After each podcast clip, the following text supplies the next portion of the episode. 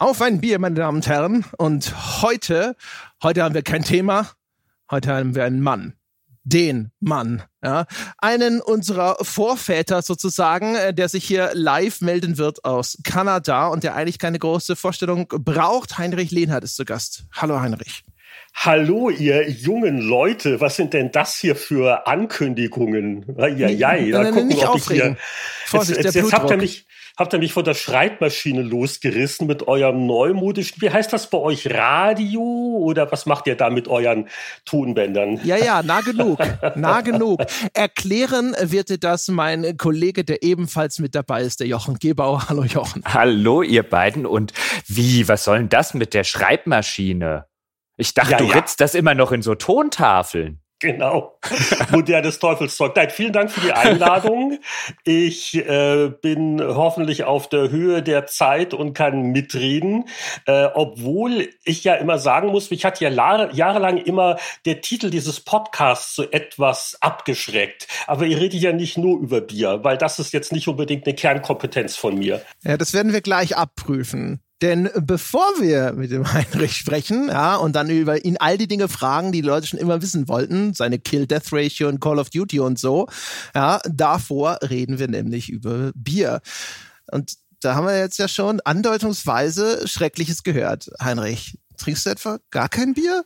Ich, ich trinke nicht, also so generell nicht. Und das hat jetzt weder religiöse noch medizinische Gründe. Ich bin da irgendwie nie richtig auf den Geschmack gekommen. Also das, ich will jetzt nicht hier ausholen mit meinen äh, Teenagerjahren und in wen ich unglücklich verliebt war und was nicht alles. Aber äh, ich komme also aus einer Familie von fröhlichen Trinkern, aber habe da vielleicht da nie das Gefühl gehabt, ich musste gegen irgendwas rebellieren und bin da nie auf den Geschmack gekommen. Aber ich habe nichts gegen Biertrinker, also es ist okay. Wir, wir sind äh, tolerant und so. Hm. Journalist, der keinen Alkohol trinkt. Das heißt also entweder harte Drogen, Kettenraucher, ähm, was bleibt da noch? Kaffee und Schokolade, ich sag's dir. Und äh, ja, es ist ein Jammer, weil ja zum Beispiel wir, ich äh, residiere ja in Kanada an der Westküste und es gibt da eine recht rege Szene so an Microbreweries und, und Bierfestivals und was nicht alles. Und äh, ich äh, bedauere das zutiefst, dass ich da jetzt nicht irgendwie so von lokalen Spezialitäten berichte berichten kann, die es bestimmt gibt, aber deren Wonnen sich meinen unzugänglichen Geschmacksnerven nicht erschließen wollen. Das ist ähnlich wie, wie, wie Online-Shooter. Es gibt einfach Sachen, für die bin ich nicht geeignet. Hm, also Bier ist quasi Heinrichs Echtzeitstrategie. Also Ach, das wäre jetzt bei mir das Genre. Ach so, bei dir. Ja, genau. Ach so, das, genau. Also deswegen, also, also, also Bier ist ja, ich weiß, ich habe ja auch lange Jahre in München äh, gelebt und so und das war immer ganz lustig, so die, so das Smalltalk so mit mit Leuten hier nach dem Motto, oh, wo kommst du denn hier? Und äh, das erste, was du halt zu München hörst, ist Oktoberfest und das war ja für mich immer so eine eine harte Zeit, wo man immer gehofft hat, dass da nicht noch Besucher kamen, die dann äh, fachkundig durch die Bierzelte geführt werden mussten. Aber ansonsten äh, habe ich keine Klagen. ich wohne ja quasi ums Eck vom Oktoberfest und wir machen uns dieses Jahr auch wieder zum Glück aus dem Staub und sind im Urlaub, sind weg, während das Oktoberfest stattfindet. Äh, das wollte ich gerade fragen. Wie ist denn die Vorfreude inzwischen? Aber das ist wohl eine, eine, ganz gute Strategie, ne? weil man sich halt einrichten kann, dass man sagt, genau in der Zeit nichts wie weg hier. Ja, ich vermute, man muss halt einfach gebürtiger Münchner sein. Ich bin ja auch nur ein Zugreister, ja, und ich, ich, ich, für mich ist es immer so, das ist halt der Fasching mit den hässlichen Kostümen. Du brauchst einfach vier Promille. Ja, wo du herkommst, ist völlig wurscht. Die Frage ist einfach nur, hast du genug einen im Tee? Ja, wahrscheinlich.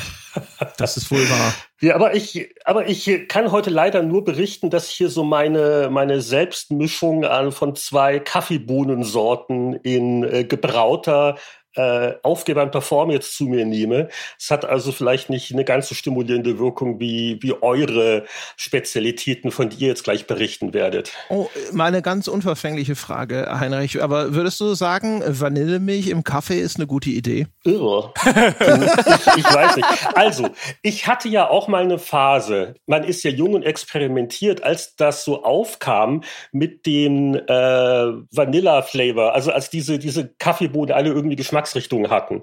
Und das fand ich auch mal eine Zeit lang gut, aber selbst da bin ich inzwischen davon abgekommen. Äh, die, die, die, die einzige Sache ist, ich bin jetzt wieder reumütig zurückgekehrt auf die 2% Milch von der 1% Milch, weil die einfach im Kaffee ähm, das doch äh, das Geschmackserlebnis nochmal steigert. Alles, alles richtig gemacht, Heinrich. Alles richtig gemacht, weil André kippt nämlich dauernd Müllermilch, Müllermilch Vanille zum Beispiel in seinen Nein. Kaffee rein und behauptet, das sei in irgendeiner Form, sei das ein exquisiter Geschmack oder so. Alles richtig geantwortet. Ist, ist mhm. das ein Longdrink dann quasi oder wie? Ist das eine eigene Kategorie? es ist, lass uns über, komm, wir reden über Bier, ich bevor wir, sagen, bevor wir hier noch, bevor wir den wieder enablen. Oh, Mann, wir haben uns ja auch nichts mehr zu sagen.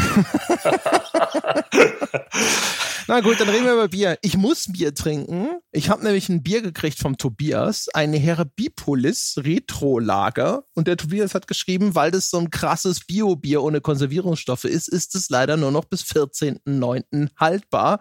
Das heißt, der Kram muss weg. Und dann werde ich das jetzt mal hier in Angriff nehmen. Während du das machst, ähm, bedanke ich mich beim Dirk oder bei Krill, Fred, wie sein Nickname offensichtlich im Forum ist. Der Mann hat das Bier auch gut beschriftet. Hier ist ein schöner Aufkleber auf der Flasche drauf. Der hat mir das zum Hörertreffen nach Darmstadt mitgebracht. Und ich habe es mir extra für eine besondere Folge aufgehoben. Es ist nämlich ein Brinkhoffs Nummer eins. Und warum ist das besonders? Das ist ein sehr leckeres Pilz aus Dortmund. Und das gab es viele, viele Jahre lang in meinem Stammlokal hier im Ort, das allerdings auch schon vor vielen Jahren zugemacht hat.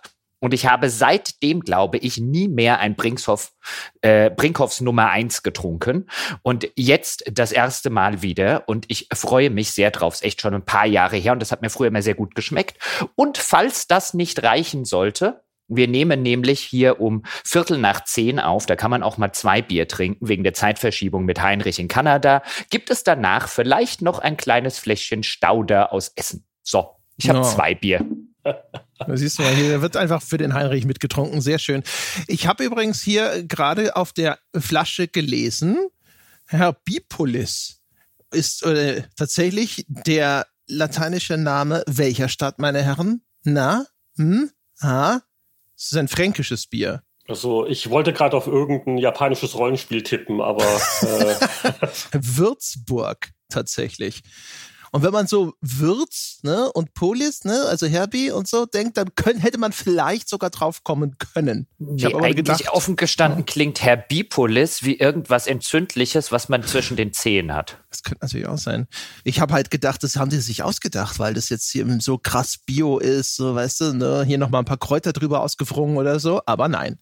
Würzburg, muss man Vielleicht behaupten sie das einfach nur. Man, man kann ja viel auf Bieretiketten schreiben, wenn der Tag lang wenn ist. Das, ja, dann kannst du also vor allem immer mhm. sagen, der alte lateinische Begriff für so und so. Ja, solange das irgendwie so klingt, prüft ja keiner nach. Aber reden wir über Spiele. Reden wir über Spiele und reden wir vor allen Dingen mit Heinrich über Spiele. Denn ich habe ja gesagt, ich habe uns allen diesen Spaß eingebrockt, weil ich ja gesagt habe, wir haben jetzt diesen Podcast schon mehrere Jahre, vier Jahre, so etwa in dem Dreh, wenn ich jetzt korrekt zurückrechne, so ungefähr Pi mal Daumen. Ja drei. Echt? Wir haben doch 2015 schon angefangen. Und jetzt so, sind wir 2019. Ja, den, den, Podcast, okay, ich rechne immer nur unser, weißt du, das, die Weltherrschaft, das Projekt und also, ja, der Podcast. Ach so, ja, bei uns gab es ja vor der Weltherrschaft ja, ja. also so ein bisschen, genau. Und wir hatten immer noch nicht den Mann zu Gast, ohne den wir alle nicht hier wären. Der Mann, der unseren Beruf erfunden hat. Das ist der Heinrich Lehnhardt. Und den müssen wir dringend mal einladen und müssen mit ihm darüber reden, wie er uns sozusagen erfunden hat. da geht's eigentlich ja, schon los. Und ich arbeite ja schon am Drehbuch für die nächste Staffel, wenn ihr wüsstet, welche Plot-Twists ich da vorgesehen habe für meine Erfindungen. Holy shit, okay. Ich wollte gerade sagen, es ist ja eigentlich schon eine steile These, weil es gab ja schon Spielemagazine bevor der Heinrich. Genau, ich wollte also gerade auch äh, in, mit meiner natürlichen Bescheidenheit anmerken, dass ich natürlich auch von anderen Medien und anderen Leuten beeinflusst worden bin. Also die, die Wahrnehmung schmeichelt mir natürlich, aber über Spiele wurde natürlich schon vorher geschrieben. Und gerade als ich da so mit äh, viel Glück und wenig Verstand da bei Markt und Technik 84 so reingerutscht bin in diese verrückte Heimcomputer-Zeitschriftenredaktion. Äh, da hat man sich natürlich auch schon stark inspirieren lassen und äh, was dann im Laufe der Jahre so entstanden ist und wie der Spieleteil dann zur Powerplay wurde, bla bla bla da hatte man natürlich auch äh, über die Jahre vieles an äh, anderen Magazinen gesehen und sogar Bücher äh, auswendig fast gelernt, noch zu meinen Schulzeiten, die sich mit dem Thema schon beschäftigt hatten. Vielleicht mal ganz kurz für die Jüngeren oder die Uninformierten äh, da draußen. Ne? Du fängst 1984 an beim Markt- und Technikverlag bei einer Zeitschrift namens Happy Computer. Die hieß da schon so, ne? Die, hieß, die hieß wirklich so, ja genau. Die, die hieß so. Das war eigentlich, äh, gibt's diese schöne Geschichte, es war eigentlich die Hobbycomputer, aber nach der Erstausgabe gab es eine einstweilige Verfügung des Herausgebers der Zeitschrift Hobby weil der meinte, da könnte man denken, das hat was mit uns zu tun. Und äh, die wahre Geschichte ist also wirklich, dass dann sehr kurzfristig der Verlag nach einem alternativen Namen gesucht hat, der es aber erlaubt, das äh, sehr künstlerische, verschnörkelte Logo in der Form beizubehalten. Und das Wort, das dann funktioniert hat, war Happy hat nicht wahnsinnig viel Sinn gemacht, aber es passte und ist ja auch ein, ein lustiger Name im Nachhinein gesehen. Eigentlich geil, ja. War, war, das wirklich so, dass man gesagt hat, okay, wir brauchen was, das hat eigentlich genauso viele Buchstaben und am besten fängt es mit H an und hört mit Y auf? Ganz genau, ganz genau war das. Also das war äh, kurz vor meiner Zeit, weil ich bin reingekommen, da gab es die Zeitschrift schon so etwa ein halbes Jahr. Ich, ich hatte so mein Vorstellungsgespräch irgendwie so Anfang 84 und ich glaube, die kamen äh, 1183 80 oder so war die erste Ausgabe. Und ich hatte da erst neulich mit einem äh, geschätzten Kollegen von damals, dem Michael Lang, der, der also der quasi Chefredakteur war von Happy Computer, auch wenn er so vom Titel her nur Leitner oder so hieß. Äh, also der Michael Lang, der hatte mir die Geschichte auch nochmal dann erzählt, nach dem Motto, ja, ja, er war damals dabei, wie das, äh, wie es da so die Krisensitzung gab. Und ich glaube sogar der äh, einer der, der Gründer oder der äh, Oberchefs, ich glaube der Ottmar Weber, der Legende nach, der, der hatte dann diese Eingebung. Wir sind ganz knapp an der Heavy Computer vorbeigestanden, glaube ich. Sehr gut. Das war ja nicht mal die einzige einstweilige Verfügung, ne? Die wurden doppelt verklagt und das andere war, so wenn ich das richtig, äh, richtig informiert bin, war Gruner und Ja, weil sie kostenlose Kleinanzeigen in dem Heft hatten.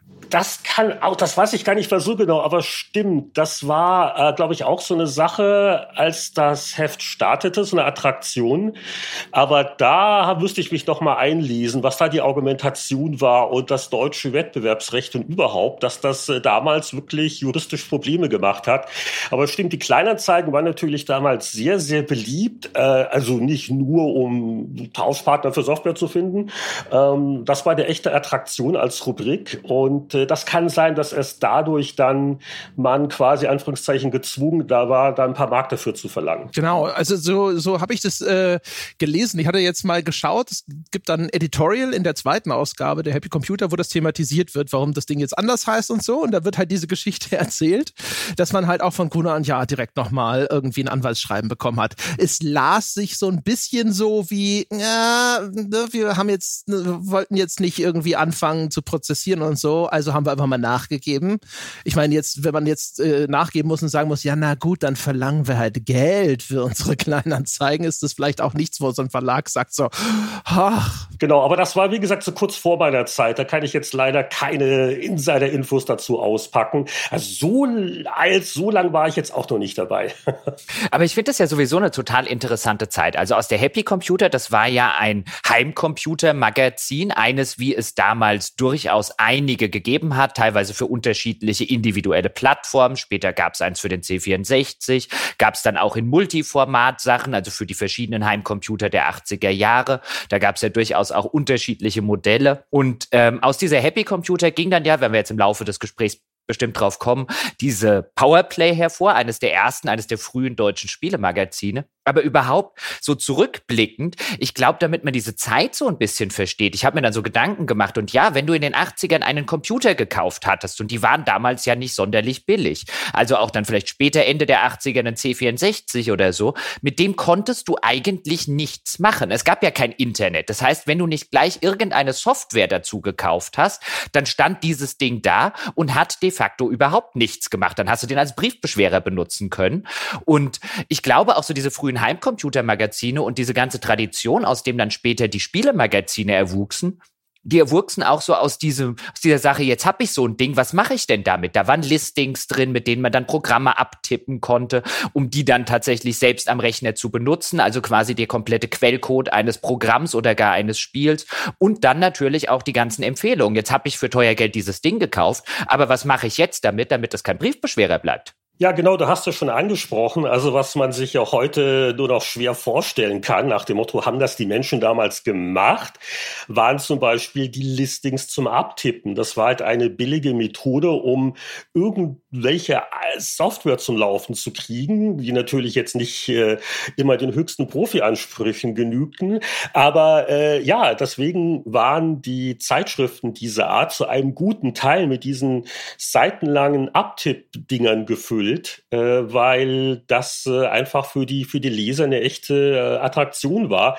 Und erst so, sage ich mal, im Laufe der 80er ähm, hat das so langsam nachgelassen, aber auch so die, äh, die ersten Jahrgänge der 64er, die ja dann, die ja so quasi so einen Spin-off der Happy Computer war und äh, auch sehr viel erfolgreicher war als die Happy Computer. Äh, das war schon sehr hardcore. Da gab es also wahnsinnig viele Listings, aber auch so viele Grundlagenartikel so zur Programmierung überhaupt, weil das weiß ich noch, als ich angefangen habe. Also die, die Zielgruppe hat man schon als Leute gesehen, die sich mit dem Computer doch Anführungszeichen ernsthaft beschäftigen, die programmieren oder es lernen wollen. Und ähm, das war so ein bisschen eins meiner Handicaps, muss ich sagen, was so von manchen Kollegen etwas skeptisch betrachtet worden ist. Ich war ja kein Programmierer. Ich war ja von Anfang an immer auf der Anwenderseite und äh, habe ja dann das Glück gehabt, dass sich dann auch der Markt in die Richtung entwickelt hat dass also viele von den Leuten, die sich dann halt den, den C64 äh, oder was auch immer gekauft haben, äh, die, die wollten eigentlich primär spielen, so wie ich. Also das äh, hat dann doch äh, meine Arbeitsplatzsicherheit äh, doch sehr gestärkt. Aber das ist super. Da wollte ich so ein bisschen drauf hinaus, weil ich weiß noch, mir ging es so, ich habe nie bewusst eine Happy Computer gekauft, aber 84, da war ich auch fünf.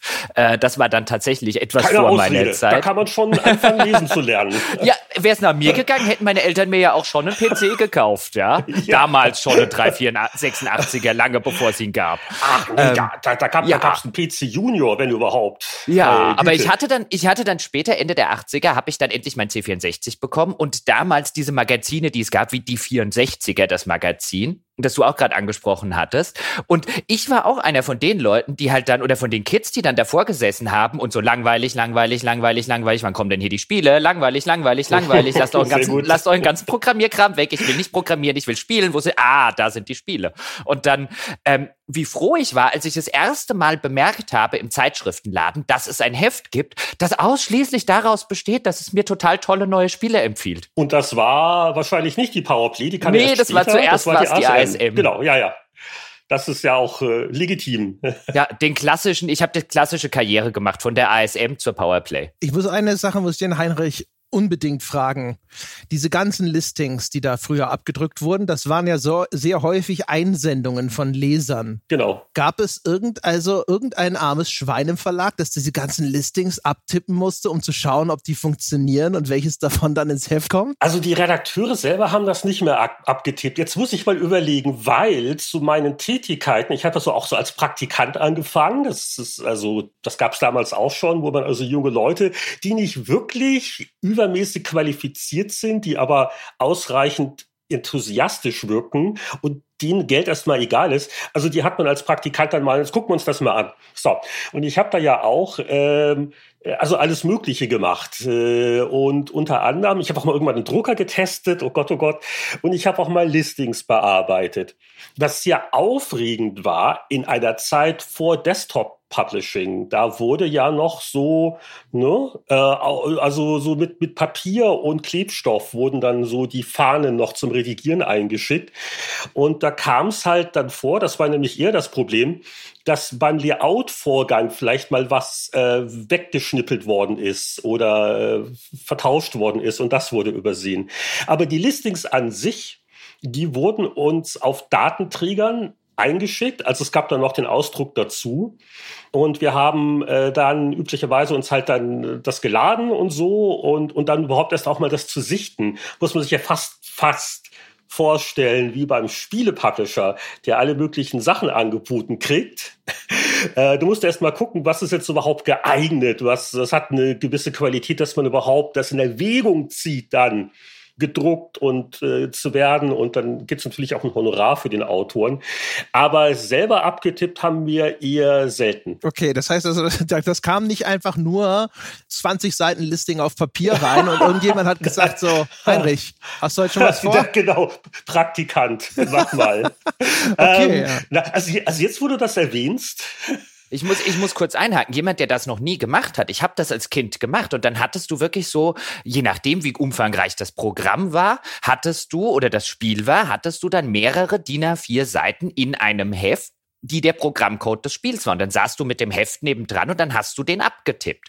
Und wenn du irgendwo einen verdammten Fehler gemacht hast, weil du dich vertippt gehabt hast und am Ende ist dieses Ding nicht gelaufen, nachdem du nach vier Stunden mit dem Abtippen fertig warst, dann hast du wieder von vorne angefangen. Mhm. Und wenn ein ja, Druckfehler drin war. Es, es war ja nicht, nicht immer der Abtipper schuld. Also es kam ja immer wieder vor und das war auch immer ein äh, großer Grund für Ärger, dass es halt zu Fehlern kam. Also wie gesagt, Layout oder, oder irgend wie auch immer oder der Redakteur hat nicht aufgepasst, keine Ahnung. Äh, die 64er hatte daraus ja dann eine eigene Rubrik sogar gemacht, das Druckfehler-Teufelchen mit einer ganz niedlichen Illustration nach dem Motto, upsi, upsi, in der letzten Ausgabe ist das und das passiert und das müssen sie machen, um es zum Laufen zu kriegen. Also der Day One Patch nur äh, zum Abtippen und äh, ein bis zwei Ausgaben Monate später. Großartig. Das wurde ja hinterher dann ein Ticken besser, als die Checksums dazu gekommen sind, dass dann also am Ende immer eine Kontrollzahl, die errechnet wurde aus dem, was in der jeweiligen Zeile stand, dass die mit abgedruckt war und dann konnte man immer überprüfen, ob diese Zahl stimmt. Und wenn die Zahl stimmt, ist alles gut. Und wenn die Zahl nicht stimmt, dann schaust du dir diese Zeile Programmcode an, dann ist da vielleicht ein Fehler. Genau, das war eine wichtige Innovation ich glaube, das kam auch aus dem 64er Dunstkreis, weil, wie gesagt, also uns war natürlich bewusst, dass das ein echtes Problem ist, dass das äh, zu Recht die Leser verärgert. Und äh, deswegen hatte man da so ein System entwickelt. Vor allen Dingen auch, weil äh, ganz am Anfang es meistens Basic Listings waren. Und da hast du vielleicht noch eher eine Chance, was zu merken oder zu korrigieren. Aber als das dann einfach nur noch Zahlenkolonnen waren, weil einige der Listings wirklich in Maschinensprache geschrieben waren, äh, da war das ja fast unmöglich, da den Fehler noch selber zu finden. Und äh, deswegen gab es dann solche Innovationen. Aber jetzt, ich finde das total super. Jetzt sind wir in einer Zeit, in der man sich als Heimanwender oder als Spieler einen gerüttelten Teil seiner Anwendungen oder Spiele noch selbst gewissermaßen programmiert hat, halt mit Anleitung, wie Malen nach Zahlen oder wie so ein, wie so ein Strickmuster. Und jetzt kommen wir aber irgendwann an den Punkt, wo du bei der Happy Computer offensichtlich ja derjenige warst oder gesagt hast, ein, hey, lasst uns doch mal einen extra Teil für Spiele machen und dann später vielleicht sogar ein eigenes Heft daraus machen. Das gab es ja damals oder das war jetzt ja in Deutschland im Land, das man sowieso nicht unbedingt nachsagt, jetzt total technisch innovativ zu sein und auf jede neueste Entwicklung sofort drauf zu hüpfen. Also was mich interessieren würde, wie schwer war es denn, Spiele innerhalb dieser Happy Computer oder des Markt- und Technikverlags, der klingt ja auch schon nicht unbedingt, ja, wie hier, jetzt würde ich jetzt mal sagen, es klingt jetzt nicht unbedingt, ja, wie irgendwie äh, der Verlag der Spaß bei dem. und Unterhaltungsverlag. ja, genau. ähm, wie schwer war das? Äh, ja, es war schon ein ähm, langwieriger Prozess, aber wir sind da auch sehr gefordert gefördert worden. Also du hast recht, Markt und Technik, das äh, klingt sehr ernsthaft. Und der Verlag, der ist auch wirklich gewachsen um eine Wochenzeitung für Elektronik herum. Die gab es auch, oder gibt es die heute vielleicht sogar immer noch? Naja, vielleicht nicht mehr in der Wochenzeitungsform. Aber da ging es dann wirklich darum, so nach dem Motto, hier, das sind jetzt die Lötzinn-Preise in China. Ich weiß es nicht. Es war jedenfalls sehr technisch. Ich habe es nie verstanden. Und die Happy Computer selber war ja auch ein Spin-off-Heft. Es gab nämlich ähm, Anfang der 80er dann eine 14-tägig erscheinende Zeitschrift namens Computer persönlich. Und wie der Name schon andeutet, ging es also da um die, die Personal Computer. Äh, also da kam das ja, ging das erst los, ne? IBM jetzt auch und, und was es da nicht alles noch für äh, Sachen gab. Aber das waren halt vor allen Dingen so professionelle Anwender. Und weil man halt gemerkt hat, oh Moment mal, ähm, dieser Heimcomputermarkt, der da jetzt wächst, da haben die Leute andere Bedürfnisse, da machen wir eine eigene Zeitschrift. Also so kam überhaupt dann ne, Computer persönlich, Hobby Computer, das war dann der nächste Schritt. Und äh, die äh, Hobby oder Happy hat ja von Anfang an auch Spiele. Das war aber so ein bisschen so mehr am Rande. Das war auch noch keine interne Redaktion. Also es gab natürlich äh, eine Redakteurin, die sich drum gekümmert hat, aber äh, da wurden ähnlich wie bei den Listings auch die Leser dazu aufgefordert, einfach ähm, sich zu bewerben und da wurden halt dann Tests von, von Lesern abgedruckt.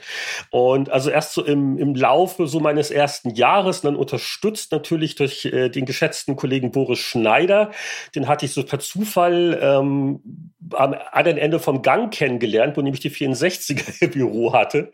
Und der nämlich gerade äh, mit seinem Listing der da äh, Listing des Monats gewonnen hatte und öfters eine Redaktion war. Also Boris und ich haben das ja dann so langsam so ein bisschen so äh, unterwandert und so ein bisschen für uns erobert. Und so ist das dann so langsam halt äh, gewachsen mit dem Spieleteil. Und also wir sind auf der einen Seite schon gefördert worden. Äh, Michael Lang, Michael Scharfenberger, so unsere äh, direkten vorgesetzten Ebenen, die, die hatten da schon Vertrauen. Also die haben auch schon mitgekriegt, ja, Spiele, hm, das ist eher ein Wachstumsthema. Und äh, die, ja, die haben einfach gesagt, Mensch, die, die beiden Buben, die sind da schon auf der Wellenlinie, vielleicht auch Wellenlänge mit der Zielgruppe. Ähm, wir, wir lassen die mal machen. Aber es gab natürlich äh, sicher Vorbehalte, nur über Spiele, das würde ja keiner kaufen. Also bis wir dann mal so das erste Sonderheft machen durften, um dann auch dann mit den Verkäufen zu beweisen, äh, vielleicht gibt es ja doch einen noch größeren Markt dafür, als man sich das jetzt vorstellt. Das hat natürlich alles äh, gedauert und Markt und Technik war es zu der Zeit äh, waren die nicht sogar schon börsennotiert oder kurz davor? Es war jetzt auch nicht mal so ein kleiner Laden. Also auch da ähm, äh, dauert es halt, äh, solche Sachen dann umzusetzen. Ich stelle übrigens gerade fest, ich bin mal auf Ihre Homepage gegangen nebenbei, während ich dir zugehört habe. Den Markt- und Technikverlag gibt es immer noch, ja. Und die veröffentlichen immer noch ganz äh, aufregende Dinge. Ihr, ihr aktueller Topseller ist Rechnungsdruckerei 2019. Mhm. Ähm, ja, das, äh, äh, das ist so ein bisschen wie Atari. Es gibt ah, Atari okay. immer noch. Aber das hat mit Atari in dem Sinne nichts mehr zu tun. Das ist halt so die, die, die Namenshülle. Und ich glaube, aber ich habe jetzt nicht nachgeguckt, du darfst mich gerne korrigieren, äh, Markt und Technik, der Buchverlag quasi, da, das wurde also gerebootet, ne? Okay, also ich sehe hier die Fritzbox-Bibel und denke mir als allererstes, Stephen King kann einpacken. Genau. genau. Also das war das Letzte, was ich gehört habe, weil man hat ja auch immer wieder mal versucht rauszukriegen, wer hat jetzt eigentlich die Rechte an den alten Zeitschriften? Und so viel ich weiß, das, was heute noch als Markt und Technik rumgeistert, das ist halt nur irgendein äh, Unternehmer oder Verleger, der hat halt mal die äh, im, für, für den Buchbereich die Namensrechte äh, irgendwie sich da äh, erworben, weil Markt und Technik, das äh, sei auch noch dazu gesagt, das waren ja nicht nur Zeitschriften, wir hatten halt damals schon einen äh, Fachbuchverlag, der war recht erfolgreich. Man hat so auch schon so mit Video- und Fernsehkooperation experimentiert, also wirklich wildes Zeug für die 80er. Aber ja, das hat jetzt so mit den, äh, mit den, mit den Zeitschriften von damals oder auch mit dem Personal nichts mehr zu tun. Wie gesagt, Atari. es gab ja also nominell immer so vermerkt als erste deutsche Videospielzeitschrift ist die Telematch. Kanntest du das damals? Oh ja, äh, genau, also äh, meine, äh, naja, Kindheit war es nicht mehr, also aber meine glücklichen Teenagerjahre, äh, wo ich doch sehr gerne in den äh, Zeitschriftenläden abhing. Und äh, äh, entweder hat man den großen Trip gemacht vom Münchner Stadtrand hinein äh, zum Ostbahnhof oder besser zum Hauptbahnhof. Da gab es nämlich die äh, Händler, die internationale Presse, wo man dann vielleicht auch schon mal so US-Importe für sehr viel Geld erstehen konnte. Äh, und äh, es gab natürlich äh, schon vor uns halt auch die Telematch. Und das ist, so viel ich weiß, wirklich das erste deutsche äh, Videospielemagazin die sind leider so ein bisschen untergegangen, als nämlich dann dieser Bruch im Markt stattgefunden hat und wo sie halt auch versucht haben, das noch hinzukriegen vom sterbenden Konsolenmarkt zum Heimcomputermarkt. aber da sind sie nie so, so richtig, glaube ich, erfolgreich gewesen. Aber die Telematch war auch das, was ich kannte. Ich glaube, die war damals zweimonatlich. Äh, ich habe da auch neulich mal wieder äh, mir so ein paar alte PDFs angeguckt. Also ich, ich brauche nur gewisse Telematch-Titelbilder zu sehen und sofort wird alles bei mir getriggert, äh, wie ich die also wirklich mit einer unglaublichen Intensität studiert habe und da also mir fast die Finger wund geblättert habe und Artikel wurden mehrmals gelesen. Und das war halt diese Zeit so 283 als ich äh, Videospiele äh, entdeckt habe, in Form vom Atari 2600, dem VCS, und äh, dann auch unglaublich begeistert war, was drüber zu lesen. Und das waren halt genau, das waren zum einen diese Zeitschriften, und ich weiß nicht, wer sich daran erinnert, es gab ja auch dann so ein paar Taschenbücher. Also die deutsche Verlagswelt hat das Thema ja auch entdeckt. Und es gab ja dann so vom, vom Helge Andersen bei Bastel Lübbe, gab es ein Taschenbuch äh, mit dem Kolekowischen Schlumpfspiel auf dem Cover. Hatte ich irgendwo noch in der Umzugskiste, äh, wo also so, so wie so ein Jahrbuch und in gewisser Weise so ein bisschen eine Vorlage dann später für unsere äh, Best-of-Sonderhefte, äh, äh, wo also dann also wirklich Dutzende von Spielen kurz getestet worden sind. Ich glaube, der Helge Andersen hatte noch so ein Würfelsystem, eins bis sechs. Und das waren so die Sachen, die, die mich da doch sehr geprägt hatten. Okay, das finde ich, das ich echt irgendwie, das ist schon irgendwie geil, weil, also du hattest auch schon deine Spielezeitschrift, in der du äh, rumgeblättert hast, weil umgekehrt, ja, dann wieder eine Generation später, wenn man so möchte. Bei mir war es halt quasi die PC-Player. Ja, also du und Boris, Multimedia-Leserbriefe und sonst irgendwas. Und das ist meine Zeitschrift, wo ich halt auf Cover schauen kann und denke so, oh shit, ich erinnere mich. äh, ja, absolut. Es ist, es ist genau dasselbe. Und das, äh, deswegen, ähm, äh, wir, wir hatten ja das Glück, sage ich mal, als wir da angefangen haben, dass wir so immer äh, eigentlich Sachen für uns selber machen durften. Also, äh, ne, da wurden also jetzt nicht ähm, groß Marktforschungsanstrengungen betrieben und wie könnte das die Zielgruppe wollen? Wir hatten halt dieses Bauchgefühl.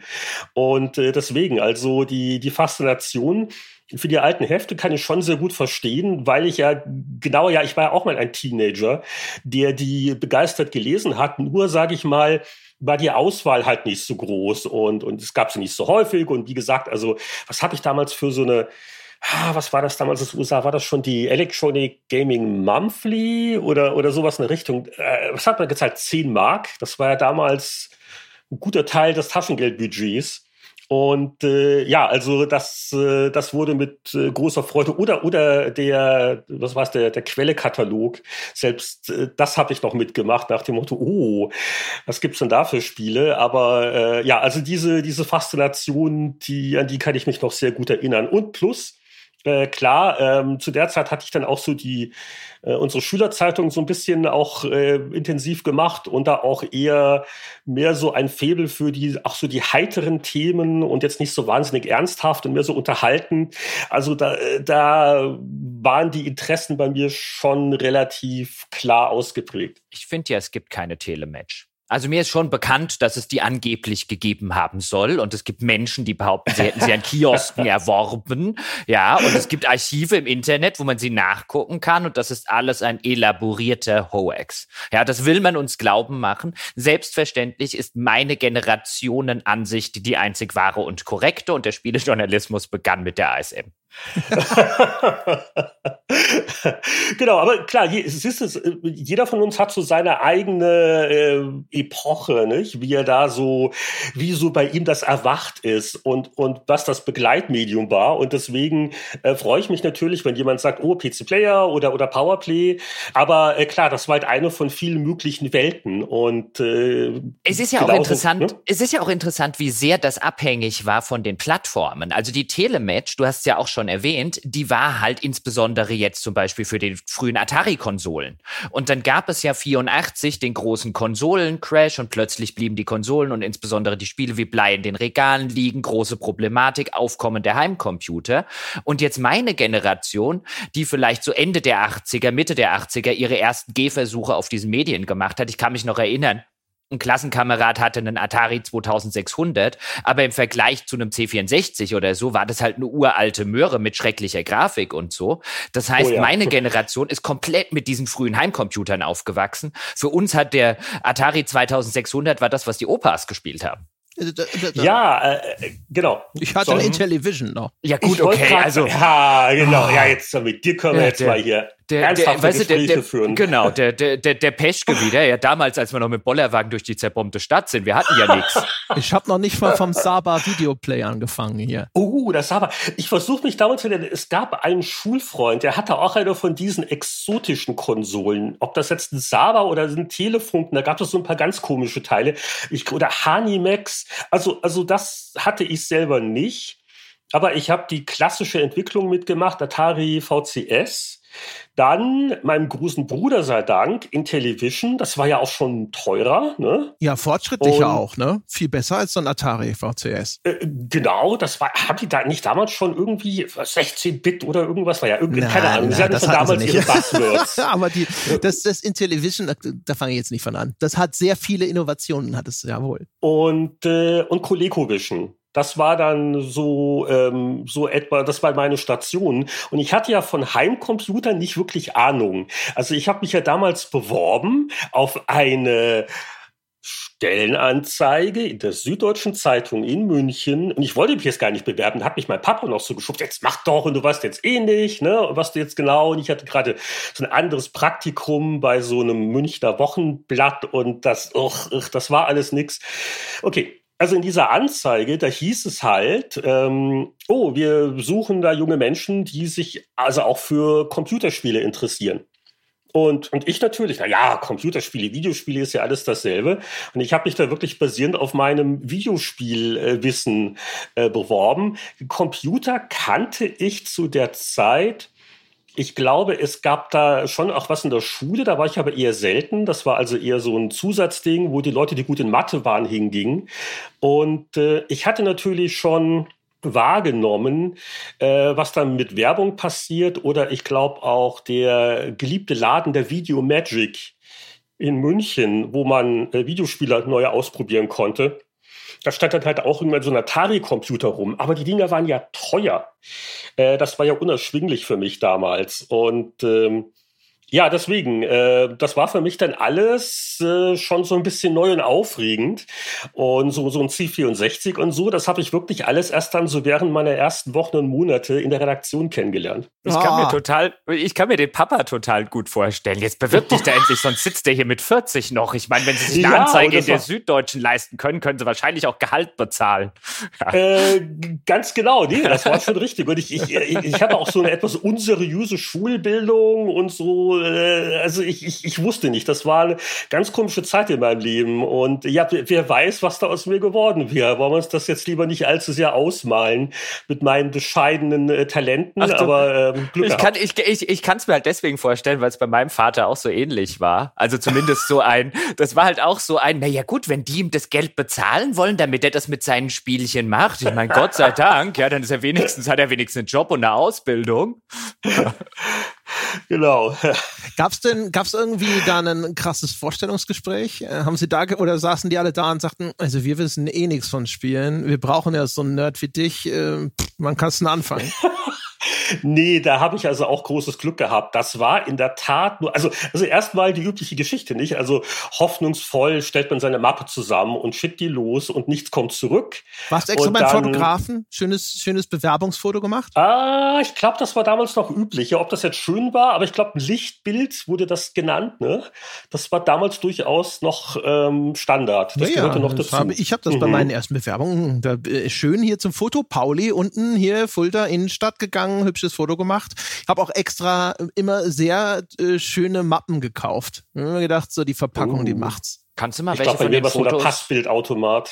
Kann ich mal welche von den Fotos sehen? Ich veröffentliche die auch nicht bei Facebook oder so, André. Würde ich nie tun. glaube, die sind alle gottlos verschollen. Ja, der, komm, deine Mutter hat bestimmt noch welche im Portemonnaie oder so.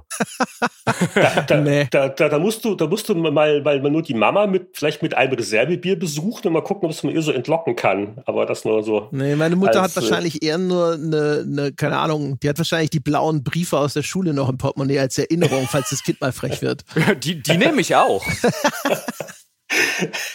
Aber äh, das Vorstellungsgespräch, das war sehr lustig. Das war nämlich ähm, ein One-on-One. Da saß das nur der Michael Scharfenberger und der war damals, ich glaube, äh, auf dem Papier war er Chefredakteur, aber er war damals eigentlich schon mehr so das, was man heute so eher als Manager-Ebene, Verlagsleiter, also so zwischen der Redaktion und dem Vorstand hängen bezeichnen würde.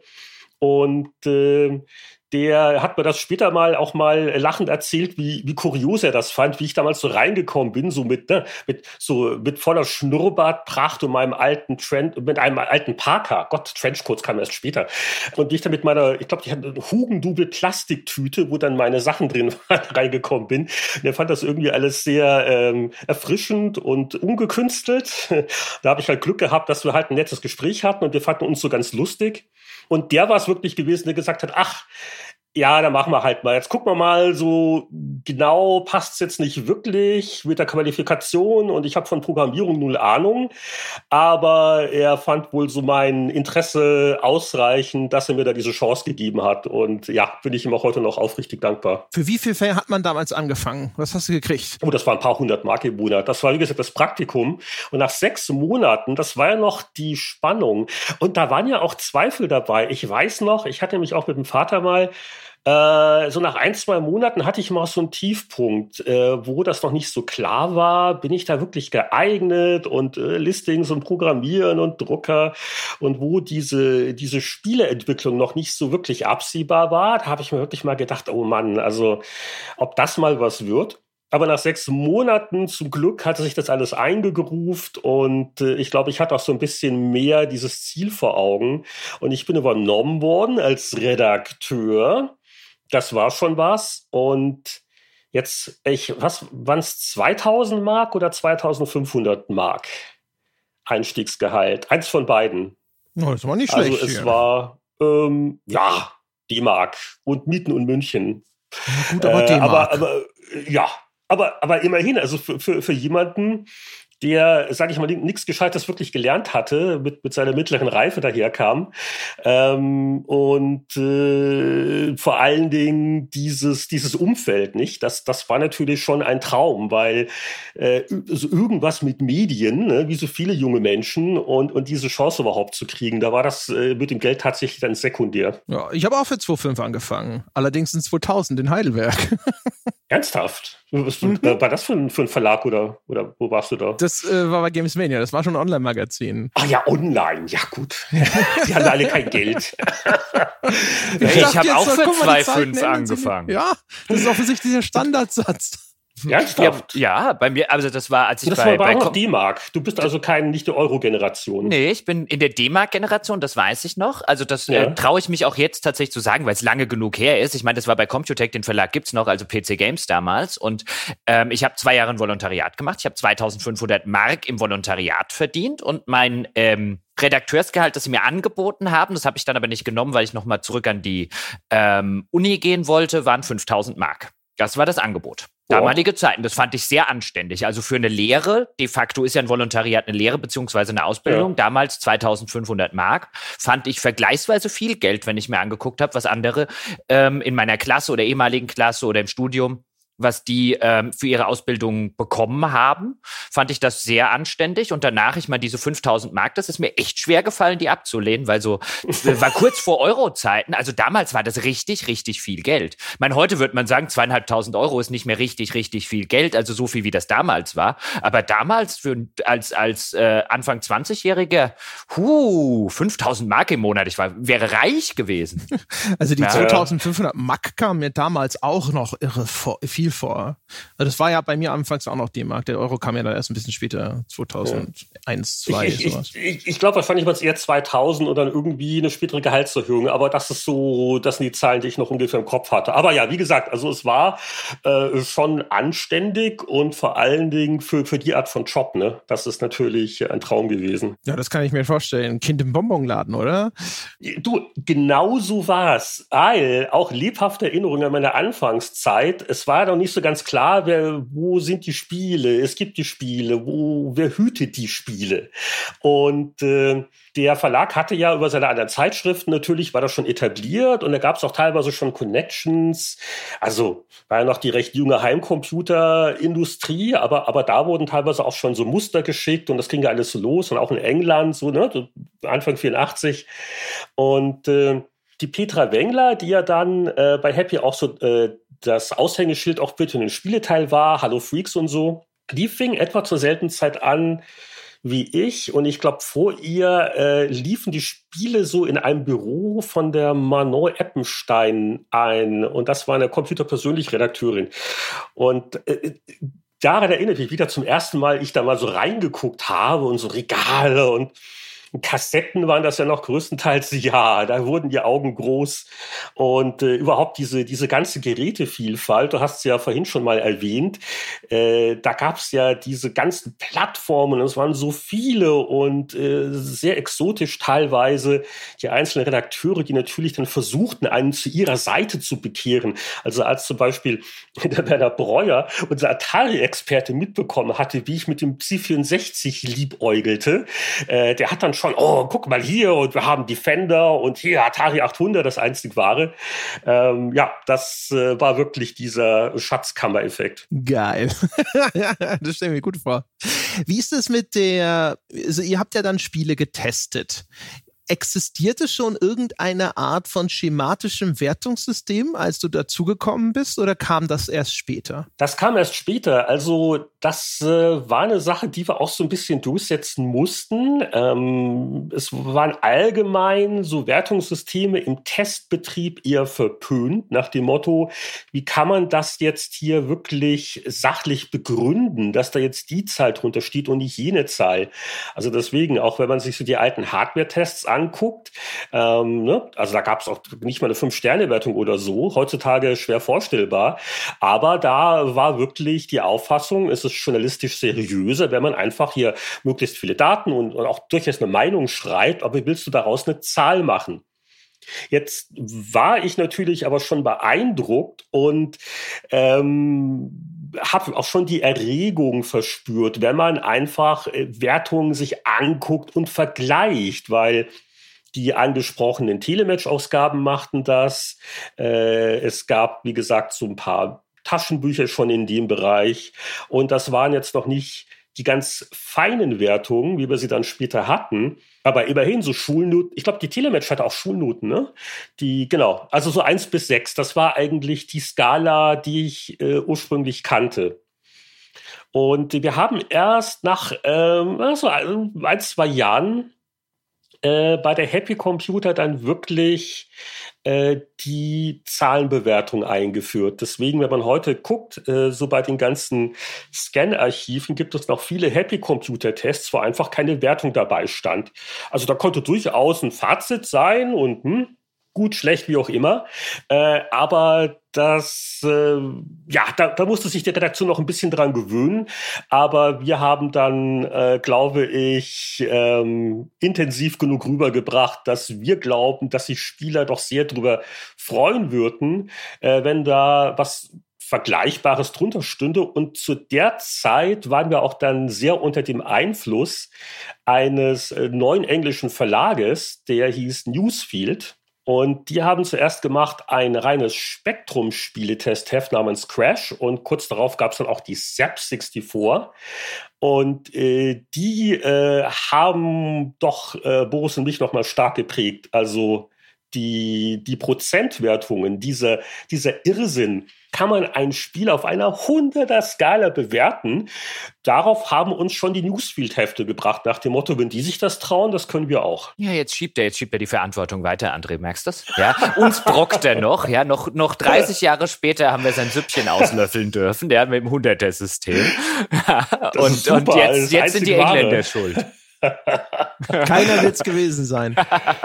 Nein, also ich, ich, ich würde gerne sagen, ich habe es erfunden, weil ich halte es immer noch für eine ganz äh, sinnvolle äh, Methode, äh, Meinung auszudrücken. Aber wie gesagt, diese, diesen Credit, den muss ich äh, leider weitergeben. Die waren zuerst da. Wie, wie, wie muss man sich das vorstellen? Darf ich noch kurz? Ähm, wie ja, muss man sich das vorstellen? Weil als ihr sozusagen beschlossen habt, wie sieht denn unser erstes Wertungssystem aus? Also ich glaube, das Wertungssystem der Happy Computer war am Anfang ja Grafik, Sound, Gesamtwertung und alles auf dieser 100er-Skala. Korrigiere mich, wenn, das, mhm. wenn ich mich irre. Gab es da Erwägungen? Hat man schon gesagt so, ja, aber vielleicht sollten wir noch, keine Ahnung, fünf andere Kategorien dazu nehmen? Oder war das relativ klar? wir hatten ja den Platz nicht. Also die meisten Spieletests, die mussten ja auf eine halbe Seite passen. Und äh, da, da war ja gar nicht daran zu denken, vielleicht noch mehr zu bewerten. Also schon die grafische Umsetzung mit den Balken von diesen drei Wertungskategorien, das hatte schon kostbare Quadratzentimeter gekostet. Und äh, das sind wir lang. Das, das kam wirklich dann erst so in den 90ern so richtig auf, oder? Als es dann auch mit den PC-Heften losging. Aber, aber da haben wir nicht dran gedacht. Aber ich weiß, es gab in anderen Magazinen so Ansätze. Klar, die ASM natürlich hat ja sogar je nach Genre andere Kategorien gehabt. Ähm, auch in der englischen Presse gab es dann noch so Value for Money oder äh, was hatte die Set Playability. Ähm, das war uns aber dann auch wieder ein bisschen zu diffus nach dem Motto, okay, ich habe eine Gesamtwertung und die ist ja eigentlich die Spielspaßwertung.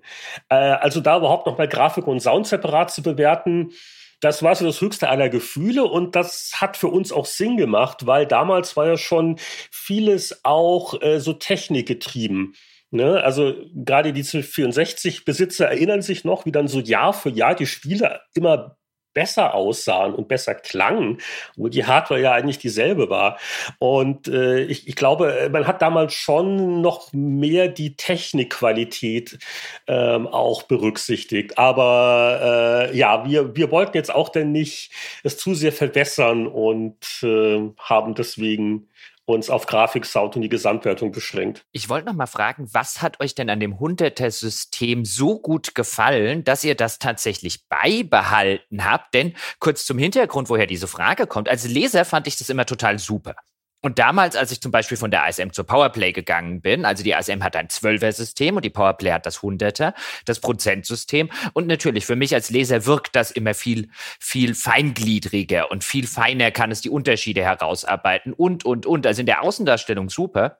Aber als ich dann das erste Mal angefangen habe, selbst in einem 100er-System zu werten und spätestens, wenn man das dritte Mal da sitzt und sagt, okay, die Grafik ist schon ganz nett, aber gebe ich dir jetzt eine 77, eine 76, eine 75 und dann fängst du an zu studieren, was haben denn die Kollegen vor drei Ausgaben einer ähnlichen Grafik gegeben? Und dann, also mir zumindest ging es so, nach drei Monaten in diesem System habe ich eigentlich gesagt, das ist die Pest. Wieso habt ihr das weitergeführt? War das damals noch nicht so schlimm oder ging euch das anders? Das war deswegen noch nicht so schlimm, weil in der Redaktion fast durch durchgängig getestet wurde. In Zeiten der vielen Freelancer und alles ist dezentralisiert, ist es schwieriger. Also, los ging es damit, dass wir irgendwie das so im Blut hatten. Das war auch wieder so eine Bauchgefühlsache, aber das machte für uns einfach Sinn. Also, ich glaube, die meisten, die also hier mit unserem Schulsystem aufwachsen, äh, die sind irgendwie so auf äh, Prozente geeicht. Ne? Also das metrische System 100, 50, 50,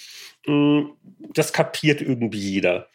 Und äh, auf der anderen Seite, das mit dem Schulnotensystem, was man von Telematch und Co. kannte, das fanden wir jetzt aber auch nicht unbedingt fein genug. Also es hat ja schon was Faszinierendes, weil man sagt, okay, jetzt äh, versuche ich noch zu differenzieren ne, zwischen 2 und 74. Was wir damals auch noch hatten, war, du konntest als einzelner Redakteur einen viel besseren Marktüberblick hatten, haben weil die, also zum einen gab es nicht so viele Spiele, äh, zum anderen die Spiele waren natürlich auch viel simpler. Das heißt also, der durchschnittliche Testaufwand für eine, keine Ahnung, Jahrgang 85 ähm, Teststrecke, der war natürlich viel geringer als heutzutage. Also der, diese, diese ganzen Tester-Albträume mit hier und äh, endlos und 60 Stunden und dann kommt noch das Endgame. Ähm, äh, das heißt, wir konnten uns da viel sicherer fühlen, weil wir als Einzelne einen besseren Marktüberblick hatten. Und schon im Zweierteam, Heini und Bobo, äh, klappte das ganz gut. Also wir hatten auch schon so ein bisschen unsere Schwerpunkte. Also Boris sollte man eher von Sportspielen meist fernhalten. Hm, ich äh, so bei den, bei den richtig schweren Adventures oder so äh, Flugsimulationen, da war ich dann vielleicht nicht der kompetenteste. Äh, aber, aber so so konnten wir dann hergehen und sagen, ach ja, wir haben eigentlich einen ganz guten Marktüberblick, das trauen wir uns zu und ähm, diskutieren vielleicht auch mal eine Wertung. Und so ging es ja auch dann weiter, als wir die Redaktion ausgebaut haben, als es dann zu Powerplay kam da hatten wir auch wirklich eine, eine Wertungskonferenz und das ging halt deswegen, weil wir Spieletests in der Regel nicht an Externe rausgegeben haben. Also da saßen dann einmal im Monat, saßen dann die vier, fünf äh, Tester zusammen an einem Tisch und haben dann noch an den Wertungen gefeilt und drüber diskutiert. Hm, und das ging wahrscheinlich aber dann auch. Ich meine, André hat vorher ein bisschen die Frage gestellt, habt ihr euch damals schon un äh, unterschiedliche Kategorien ausgedacht, zum Beispiel? Und auch später ja bei der Powerplay, es gab halt Grafik, es gab Sound und es gab, glaube ich, die Powerwertung und den Spielspaß. Gab es sogar noch, gab es Steuerung? Ich weiß es gar nicht mehr. Nee, Hattet bei uns glaube ich nicht. Ich, nee, genau. ich, ich glaube sogar bei, bei der PC Player, ne? Da waren wir auch ja, eher kann, zurückhaltend. Genau. Aber es ging dann ja später, als ich zum Beispiel angefangen habe, da gab es bei der PC Games dann so große ähm, äh, große Vergleichskästen zwischen drei Vergleichsspielen. Und da gab es diese ganzen Unterwertungen und so Atmosphäre und Story und was weiß ich nicht alles. Später dann natürlich dieses berühmt-berüchtigte GameStar-Wertungssystem mit den unterschiedlichen Kategorien. Und wenn du dann noch anfängst, Sachen rauszugeben an, an Freelancer oder an Leute, die natürlich nicht drin sitzen, mit denen du einfach mal schnell diskutieren kannst, ähm, dann kommt das noch sozusagen obendrauf gesattelt. Aber ich glaube, da hat es euch schon geholfen, dass ihr halt diese drei Wertungen hattet. Weil zumindest in denen kann man, glaube ich, eine Art Konsens erzielen. Aber wenn du dann noch drüber reden musst, was haben wir denn noch in zehn anderen Wertungsunterpunkten, ich glaube, dann bist du von vornherein zum Scheitern verurteilt. Äh, ganz genau. Ja, das war sicher ein Faktor. Und äh, der von dir erwähnte Kasten, den hatten wir ja auch in der PC-Player. So im Vergleich hieß das. Das war auch ganz gut, um selber so ein bisschen auch zu kontrollieren und zu, zu recherchieren und es dann zu kommentieren nach dem Motto, okay, also diese ähnlichen Spiele haben wir so und so bewertet und, und, und das hier nochmal in einem Satz jetzt nochmal begründet, äh, warum das jetzt hier und nicht da ist. Und äh, richtig, also das konnte man noch auf Basis ja, genau. von Gesamtwertung machen aber äh, ja, mit unzähligen Unterwertungen. Ja, aber äh, genau, genau, das war, also ich mochte das auch immer bei der PC Player dann später. Ich mochte das immer generell gerne, diese Vergleichssachen in, in Magazinen, die die das hatten. Auch die PC Games, als ich damals dort war. Die, das Prinzip war super. Du nimmst hier halt einfach einen, keine Ahnung, du hast damals einen Morrowind genommen und dann hast du das vielleicht mit einem Gothic 2 oder so verglichen und mit noch irgendwas anderem, was so ein bisschen in diese Richtung gegangen ist. Und dann hast du halt gesagt, ein, du machst diese Vergleichskästen diese großen Vergleichsdinge machst du halt im Sinne von einem, damit du auf den ersten Blick siehst, ah, ich bin der Story-Liebhaber, dann vielleicht eher da und ah, ich bin eher, stehe eher auf so die Systeme, dann bin ich vielleicht bei dem Spiel äh, besser aufgehoben. Aber dadurch, dass man das halt versucht hat, immer feingliedriger zu machen, standest du dann halt echt da und hast dir gesagt, ein hm, Spiel XY, was ich persönlich nie gespielt habe, weil das hat der Kollege gespielt, das hatte ja bei dem ja, Unterpunkt genau. eine 89. Was gebe ich denn jetzt dem hier in diesem Vergleichskasten? Ja, und da sind wir genau jetzt an dem Punkt, ne? Weil äh, man versucht ja dann gerne durch diese wissenschaftliche Präsentation das so als die eine Meinung zu verkaufen. Ne? Also diese Arroganz, die, die gab es natürlich auch zu meiner Zeit äh, in der Redaktion nach dem Motto, hier testen die Experten und was die anderen schreiben. Das ist ja eh Kinkerlitzchen. Das ist natürlich alles Blödsinn, weil am Ende des Tages ist es ja subjektiv. Und auch wenn ich in der Wertungskonferenz mit einem Kollegen rede, also es gab ja auch schon äh, vor 20, 30 Jahren hier durchaus durchaus umfangreiche Rollenspiele und, und was auch immer. Und auch wenn da vielleicht noch ein zweiter Meinungskasten war, in der Regel war es ja der Haupttester, der das dann richtig gespielt hat.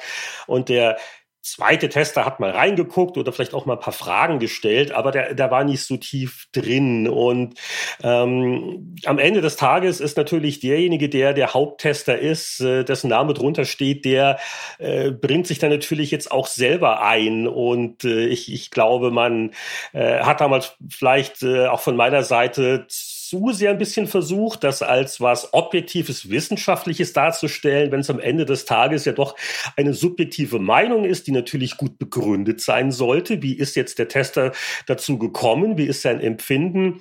Aber äh, das ist eine Sache, die ich mir sogar heute äh, noch viel mehr wünschen würde, wenn, äh, jetzt keine Namen nennen, aber wenn so jeder, äh, jede AAA-Shooter-Fortsetzung kriegt eigentlich überall eine Wertung zwischen 8 und 9. Du weißt, was ich meine. Und äh, ich finde es eigentlich heutzutage auch eher erfrischender, wenn mal einer so ein bisschen nicht zu Tode vergleicht oder nicht übertrieben Rücksicht nimmt auf äh, die und die Zielgruppe, sondern einfach so mal von der Leber schreibt. Wie ist denn ein Spieletest von Heinrich Lehnhardt 1984, 85 abgelaufen?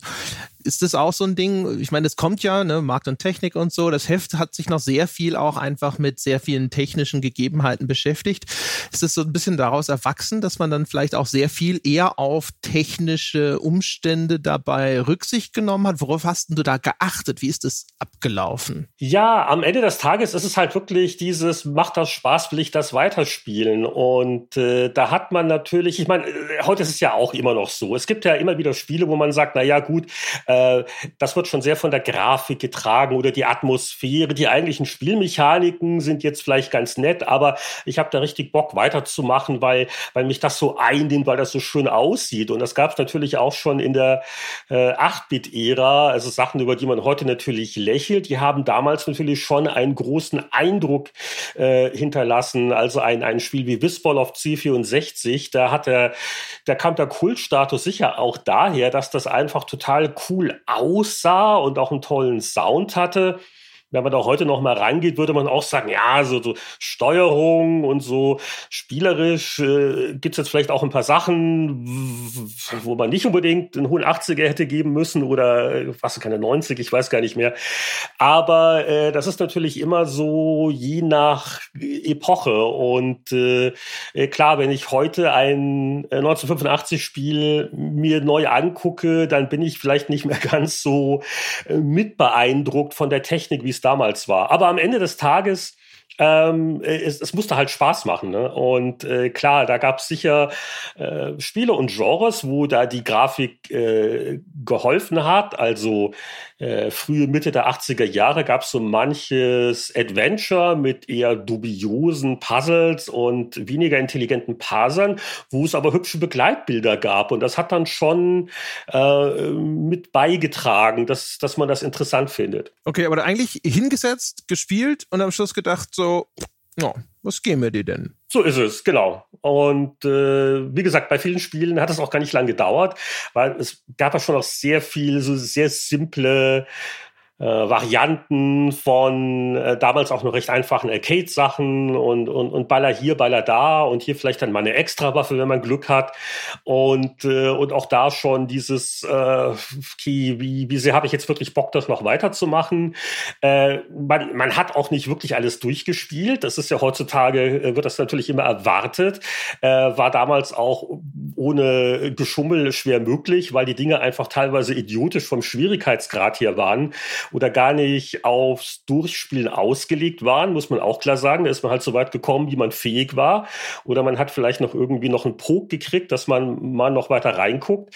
Aber äh, ja, das war oft eine relativ unkomplizierte Sache. Aber dann noch mal kurz ins, ins Detail gehakt. Gut, dass du es schon angesprochen hast. Das wollte ich nämlich gerade wirklich als nächstes machen. Nämlich, ähm, gib mir mal so eine Idee, wie lang sowas gespielt wurde. Also wenn ich mich jetzt so an 80er Jahre Klassiker zurückerinnere, die ich auf einem C64 gespielt hat, so einen, keine Ahnung, Fort Apocalypse und ähm, einen Gianna Sisters, halt so aus dieser Ära diese Spiele, die ich in meiner Erinnerung natürlich Tage und Wochen lang gespielt habe wo man aber wahrscheinlich, wenn man dort professionell als Erwachsener dann auch schon, der ein bisschen mehr Erfahrung auch hatte, rangegangen ist und gesagt hat, naja gut, am dritten Level habe ich alles gesehen, was das Spiel hatte. Ob da jetzt noch 400 Level dazukommen, ich meine, ich erinnere mich an sowas wie Populous oder so, die halt fünf Milliarden Welten gehabt haben, aber nach der dritten Welt hat's da alles gesehen. Wie lange habt ihr denn sowas, wie lange habt ihr denn sowas gespielt? Also war das eher Stunden, waren das Tage, war das vielleicht auch mal nur irgendwie halbe Stunde, das reicht? Äh, das konnten Stunden, das konnten Tage sein sein. Also Populous ist ja schon 16-Bit-Ära, war schon was Anspruchsvolles. Ja, ja. Ist aber ein gutes Beispiel, weil genau was du gesagt hast. Also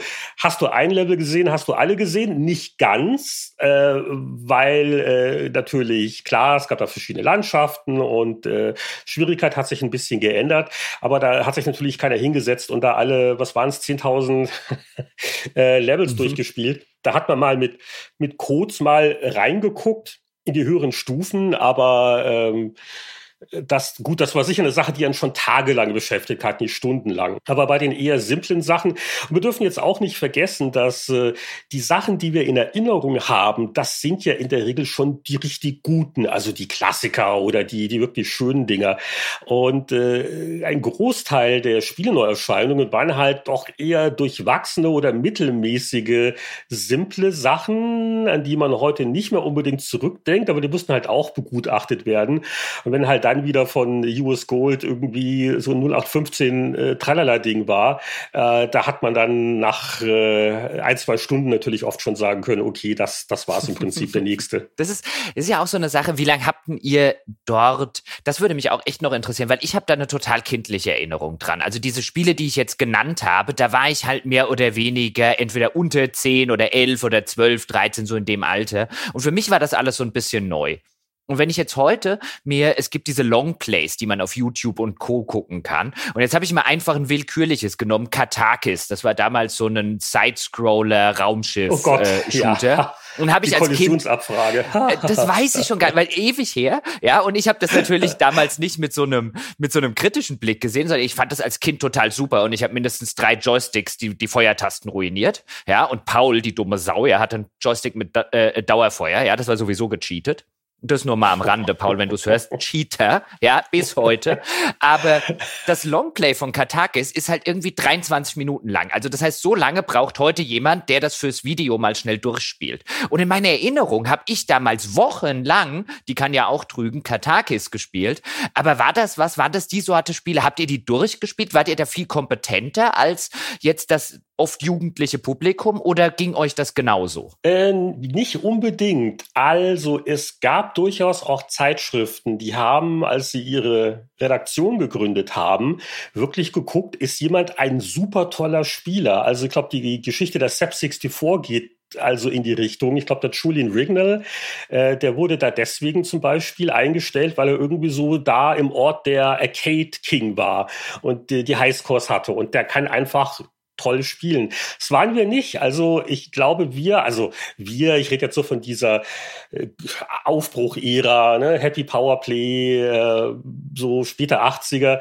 Wir, wir waren da eigentlich relativ normal. Also ich zumindest äh, würde mich als sehr durchschnittlichen Spieler bezeichnen. Heute vielleicht noch mit geringfügig verlangsamten Reflexen und ähm, wir haben schon das auch okay gefunden, weil wir schreiben ja jetzt nicht für die äh, Zockerelite, wir schreiben ja auch für die normalen Leute. Kriegen die einen Gegenwert? Äh, für, für wen ist das geeignet? Also was den Schwierigkeitsgrad angeht, da hatten wir, glaube ich, schon ein recht normales Empfinden. Jetzt gab natürlich so Härtefälle wie Katakis C64. Ähm, das glaube ich, war auch ein Fall, wo wir dann, entweder hat uns sogar der Hersteller eine Version geschickt oder wir haben uns dann selber irgendwas zurecht gepokt. Also wie ein, wie ein Trainer, wo man sagt, okay, ähm, das ist wirklich unmenschlich hart. Und selbst ähm, der Martin Gatsch, der dann zu uns kam. Und der war übrigens auch ein wirklich guter Actionspieler. Also da hat man auch schon erkannt, okay, schadet vielleicht nicht, wenn wir in verschiedenen Bereichen dann noch äh, Leute haben, die richtig gut sind. Also Sport und Action Martin, der Adato Locker äh, kannte sich super mit Adventures und Rollenspielen aus. Mm, äh, aber äh, es, gab dann schon damals auch Hilfsmittel, wo man gesagt hat, okay, äh, jetzt gucken wir mal so mal in den höheren Level rein, aber ich glaube nicht, dass einer, also selbst Martin zum Beispiel das nicht mal in einer halben Stunde geschafft hat, mal schnell Katakis C64 durchzuspielen. Das war uns nicht vergönnt. Da schreibt man drunter schlechter R-Type-Klon. Nächstes Spiel. Hey, das war kein schlechter R-Type-Klon, das war fantastisch. Ja, es war von Manfred Trenz, von dem der Turrican gemacht hat. Und weißt du übrigens, wer der Produzent war? Es weißt waren die, die auch schon Mario nachgemacht haben, haben halt auch R-Type nachgemacht. Weißt du, weißt du, wer der Produzent von Katakis war? Hm? Was? Nein. Du magst ihn sehr gerne, er war schon häufig im Podcast. äh, Teut wahrscheinlich. Ja, ne? genau. Teut Weidemann. Ja. Ja, Rainbow Arts. Aber ja. wir, wir, reden ja wir reden von der C64-Version, aber es gibt ja die, die ganze Gruppe jetzt wahrscheinlich von Amiga-Leuten, die sagen, also so schwer war das doch gar nicht. Und die Amiga-Version von Katakis, das war ja ein umgebrandetes äh, Factor 5-Spiel. Das, äh, deswegen spielen sie es ja unterschiedlich. Also das sogenannte Katakis Amiga, da war Rainbow Arts clever. Äh, da kam halt, also Factor 5, oder wie sie damals noch hießen, halt an. Wie ist unser Amiga-Shooter? Ja, natürlich auch ein R-Type-Klon. Und da war man bei Rainbow als clever und hat gesagt, warum vermarkten wir das nicht als Katakis Amiga? Deswegen spielen die sich so unterschiedlich. Wie habt ihr eigentlich damals äh, Screenshots gemacht? Wir haben ja schon mal in einem anderen äh, Podcast aus der Frühzeit gehört, dass das früher so lief, dass man teilweise Sachen vom Bildschirm mit einem Fotoapparat abfotografieren musste. Ja, wie denn sonst? Wo sollen die denn sonst? ja, ähm, ähm, das war ein beachtlicher Zeitaufwand. Jetzt, wo du das ansprichst. Äh, genau. Also Kamera, Stativ und dann, da waren die alten Büros äh, von Markt und Technik prima, weil wir hatten da so, äh, es gab so zwei Flure und so ein Mittelbereich mit fensterlosen Räumen, die als Lager genutzt worden sind. Oder der Fotograf hat sich da niedergelassen, all die tageslichtscheuen Gesellen. Oder man äh, verzieht sich da, um seine Screenshots zu machen. Und äh, das war natürlich immer ein gewisses Drama, weil man oft die Computer und vor allem den Monitor dann darüber schleppen musste. Und da hast du natürlich versucht, das jetzt nicht jeden Tag zu machen. Da gab es also, naja, ähm, ein, zwei Mal im Monat, sage ich mal, hast du halt dann so deine Screenshot äh, deine Screenshots für die ganze Ausgabe gemacht, was auch teilweise erklärt, warum man oft in den alten Tests nur so Bilder vom ersten Level sieht. Äh, der Tester hat auch schon weitergespielt, aber er hatte vielleicht keine Möglichkeit, das zu speichern und auch nicht die Zeit, um jetzt nochmal äh, in ein, zwei Stunden einen neuen Highscore-Versuch zu starten. Aber ja, also es musste dunkel sein. Ähm, aber, du hast kurz, das, aber, aber, drei Blenden. Spielst du das dann, während das Foto aufgenommen wird? Ich meine, es gab es ja nicht immer eine, unbedingt eine Pausefunktion. Lässt man das einfach ja. laufen? genau. Äh, wenn man in alten Spieletests manchmal Screenshots sieht, wo alles sehr verwischt ist, dann war das ein Spiel ohne Pausenfunktion. Okay. Das war ein echtes Problem, ja. Ähm, also man hat dann wirklich verzweifelt geguckt, was ist jetzt, wenn es keine Pausenfunktion gibt, was ist jetzt eine günstige Stelle, wo das schon gut aussieht, also wo da eine typische Spielszene gezeigt wird, aber zugleich nicht zu viel rumwischt. Du hast dann auch jedes Motiv ähm, mit, mit verschiedenen Blenden auch äh, und verschiedenen Zeiten geknipst. Das heißt, ähm, wenn wir dann unsere Dia-Filme abgegeben haben und die kamen dann äh, oft ähm, am selben Abend noch zurück, weil wir, glaube ich, ein eigenes Labor sogar hatten im Hause. Ähm, dann hast du dann also so ein Dutzend Varianten von einem Motiv gemacht, um dann so das, das Beste raussuchen zu können, das vielleicht dann druckreif ist. Und, und, und später, als die Handheld-Konsolen rauskamen, habt ihr gerufen, die hat der Teufel erfunden. ja, also, wenn man herzhaft lachen will, da gucke mal so in genau. die, äh, die erste Videogames rein, unsere Gameboy-Screenshots. Ja, genau, also die frühen Gameboy-Screenshots sind so großartig. Oh, irgendjemand hat sich grün auf meine Printseite erbrochen. So, so geil. Also, es war, es, es war, es war so bescheuert. Ich kann mich entsinnen, wir haben dann äh, Experimente gemacht, zum Beispiel, oh, wenn wir jetzt doch mit dem Gameboy, da war ja noch nichts von hinten beleuchtet, ne? Äh, also Kontrast und so, wenn wir jetzt vielleicht an einem sonnigen Tag ans Fenster gehen und das Sonnenlicht scheint in einem bestimmten Winkel auf den Bildschirm, ob man dann nicht die besten Resultate erzielen kann. Ja, ähm, das ist, das ist richtig. Also ich habe also zu, zum, zu meiner Zeit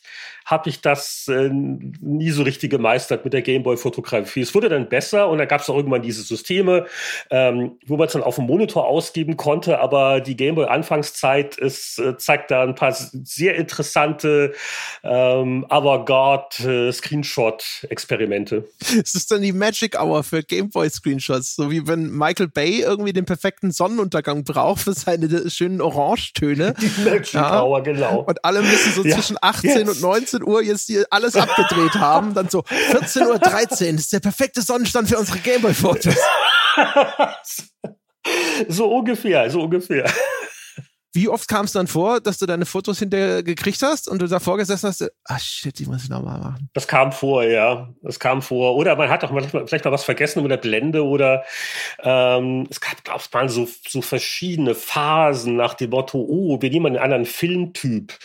Äh, den 400er, den 200er und keine Ahnung, was wir damals alle hatten und Asan, wie das alles hieß. Also der ist vielleicht ein bisschen grobkörniger, aber die Lichtempfindlichkeit ist anders. Aber da, äh, da musste man auch schon, schon mal nachsitzen. Ähm, das war, äh, das war erstaunlich zeitaufwendig. Also ich, ich weiß noch, als da das so losging auf dem PC mit, mit äh, PCX-Dump, ist das noch ein Begriff? Das war so das erste Screenshot-Grab-Programm, das wir damals alle benutzt haben.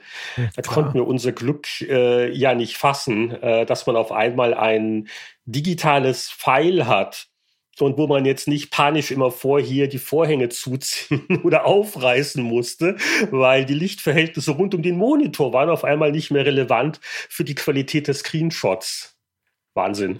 Aber warum habt ihr euch das überhaupt ans Bein gebunden? Ich meine, heute sitzt man natürlich da und sagt, ja, Spielemagazin, natürlich ist da ein Screenshot oder so drin. Aber wenn man jetzt mal zum Beispiel überlegt, in Zeitungen und Zeitschriften, ähm, in, in Tageszeitungen und Co., wo zum Beispiel Filmkritiken drin sind, da ist nicht zu jedem, zu jedem Film irgendwie noch drei Bilder von den Schauspielern und Szenen aus dem Film oder so. Das kam dann auch erst später in so den Fachmagazin. Aber ihr wart ja jetzt so ein ganz frühes Fachmagazin. Ihr hättet euch den ganzen Spaß doch einfach sparen können. I, nein, nein. Gittigit. Also, das war eine der Sachen, die uns doch sehr wichtig waren. Mhm. Und auch da war ich vielleicht geprägt von dem, was ich halt als äh, Schüler gelesen habe.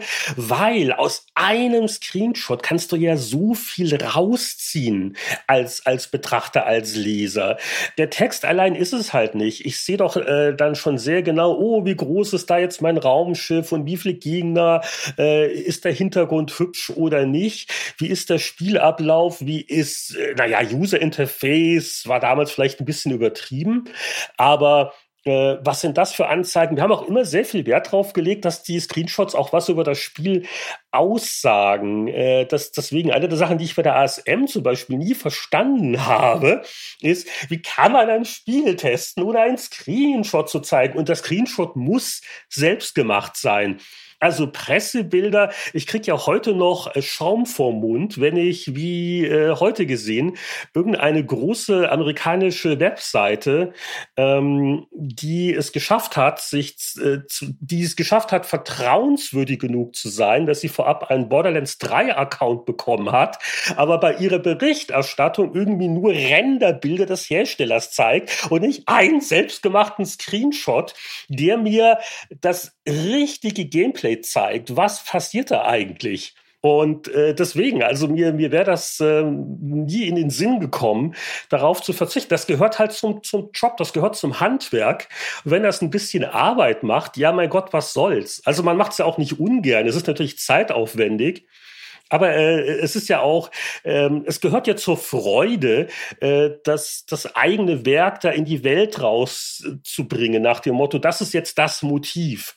Das zeigen wir den Leuten. Und am meisten Spaß macht es natürlich bei Sportspielen, wo man noch seinen Namen eintippen kann, der dann auf dem Screenshot mit erzeigt. Das waren dann so die Höhepunkte meines Schaffens. Also ich bin total deiner Meinung, was das betrifft, nur, nur zur Klarstellung. Also wer, wer Hersteller-Screenshots in Tests benutzt, gehört als aller, allererstes mal ohne Essen ins Bett geschickt, ja, und danach soll er sich einen anderen Job suchen.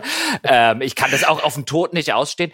Also mir wäre es lieber gewesen, weißt du, du, ihr hättet damals nicht mit der Tradition angefangen, dass ich erst gar nicht auf die Idee gekommen wäre, jetzt muss ich das auch machen, weil sie haben eigentlich schon recht und ein bisschen Bilder aus dem Spiel und so muss man schon zeigen, weil ich habe nie gerne Screenshots gemacht. Ich habe es immer gehasst, weil ich habe meinen Artikel geschrieben, oh, und jetzt muss ich noch 20 Bilder machen. Ich habe keine Lust 20. Weil wir kamen ja aus der Ära, wo ein Online will ich ja auch noch 10 Bilder haben und so. Es war immer gruselig, aber ich stimme dir voll und ganz zu. Und deswegen ist übrigens eine der, der interessanten Sachen, wo ich übrigens auch glaube, dass die Spielepresse so groß geworden ist, auch in ihren Frühtagen äh, und Frühzeiten, ist, weil sie eben Bilder aus dem Spiel gezeigt hat. Und weil das noch gerade in irgendwie einer Ära war, wo du halt auch gesagt hattest, zumindest mir ging's so als, als Jugendlicher und als Kind, ist halt ein, unter vielen von diesen Sachen konnte ich mir nix vorstellen. Weil wenn du die Sorte Spiel noch nie gespielt hattest, weil du zufällig nicht die Raubkopie auf dem C64 hattest, dann wusstest du nicht, was das war. Und dann hat ein Bild wirklich viel mehr gesagt als tausend Worte. Heute wiederum brauche ich von einem Borderlands 3, wenn ich ehrlich bin, kein Bild, um zu wissen, was ein Borderlands 3 ist. Ähm, Richtig, es ist ja. trotzdem Guter peinlich, Vergleich. ja, wenn man Herstellerbilder benutzt. Ja, und ich glaube, ich war auch ein bisschen traumatisiert traumatisiert, weil die durchaus verehrte Telematch, die hat nämlich teilweise Herstellerbilder verwendet. Und in der Atari VCS-Ära kann man sich ja heute noch angucken, Packungsrückseiten was wurde da nicht so an Illustrationen verwendet, die so getan haben, als würden sie das eigentliche Spielgeschehen realistisch zeigen. Äh, da hat also dann wohl basierend auf dem richtigen Screenshot halt ein, ein Künstler was Hübsches gemalt oder da wurden noch mit so Linienbewegungen angedeutet. Es war also eine künstlerische Interpretation des Spielgeschehens aber es war nicht der Screenshot. Und also, also das hat einen dann schon geärgert, wenn man quasi so ein geschöntes Bild gesehen hat, aber du hast genau gewusst, naja, auf meiner Konsole sieht das bei weitem nicht so scharf aus. Ja. Und, und, ja. Die, und, die, die, die, die, die Telematch war ohnehin also wenn man das aus heutiger Perspektive liest, das klingt häufig wie Werbetexte. Ähm, ich hab, äh, bin irgendwann mal in so ein geiles äh, Rabbit Hole gefallen mit der Telematch, weil ich einen Vortrag mache zur Geschichte der Computerspiele und ich hatte mir irgendwann mal vorgenommen, ich mache einen extra Abschnitt so zur Geschichte der deutschen Spielepresse damals. Und dann, äh, wenn du dir das anschaust, das liest sich halt. Also da denkst du teilweise, die sind doch bezahlt. Das ist doch, das ist doch jetzt ein, so, das, das ist echt krass. Diese, insofern interessant, weil es halt mal wieder so ein Beispiel ist für, wie viele Dinge gab es damals schon, wo man dachte, die wurden erst viel später erfunden. Ne? Also die Art und Weise, wie halt da teilweise Rubriken arrangiert sind und sonst was. Es gab in der Telematch übrigens auch schon sogar sowas wie Babes. Ach ja, die hat noch so eine Art Centerfold ne, hatten, in der Mitte, das Highscore-Babe. Die hatten auch Jetzt, wo das, genau, die hatten das Telemate. Das, das weißt du, so wie Playmate, nur Telemate. Aber, aber da sieht man wieder, was für ein braver Bub ich war, weil daran hätte ich mich jetzt nicht unbedingt erinnert. Äh, ich habe mich da mal viel mehr für irgendwie die, die Pac-Man-Illustration äh, interessiert. Und die, die Telemate, die war so eher, ja, mein Gott, die, das war nicht der Kaufgrund. Trotz all der Hormone, die da bereits angestaut waren. Ähm, aber sie hatten vielleicht damals schon viele Klischees, aber sie haben sich ja ausgesprochen, das muss ich jetzt an dieser Stelle sagen, mal ausgesprochen, ausgesprochen gegen Gewalt in Videospielen.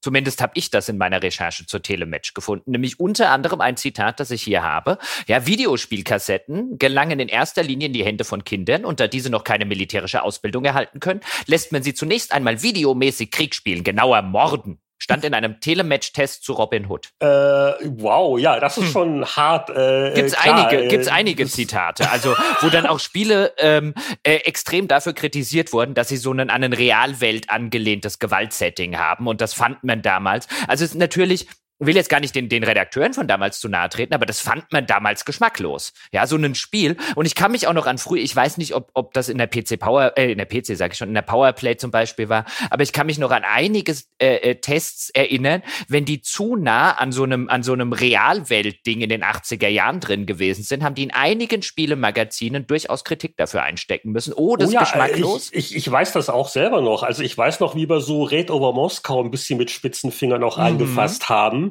Äh, also Gewalt an sich, ja gut, das, äh, wobei auf dem C64 war das ja alles schon um einiges detaillierter und realistischer als noch auf den früheren Konsolen. Und äh, bei The Raid over Moskau kam so ein bisschen dieser ideologische Beigeschmack dazu, nach dem Motto, ne, also Reagan, USA, das sind pauschal die Guten. Und äh, hier die UdSSR, die werden halt hier pauschal als die, die Weltkriegsanzettler äh, dargestellt.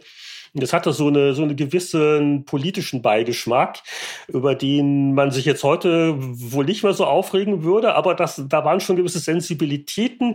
Wir sind auch ein bisschen geprägt worden von den älteren Kollegen.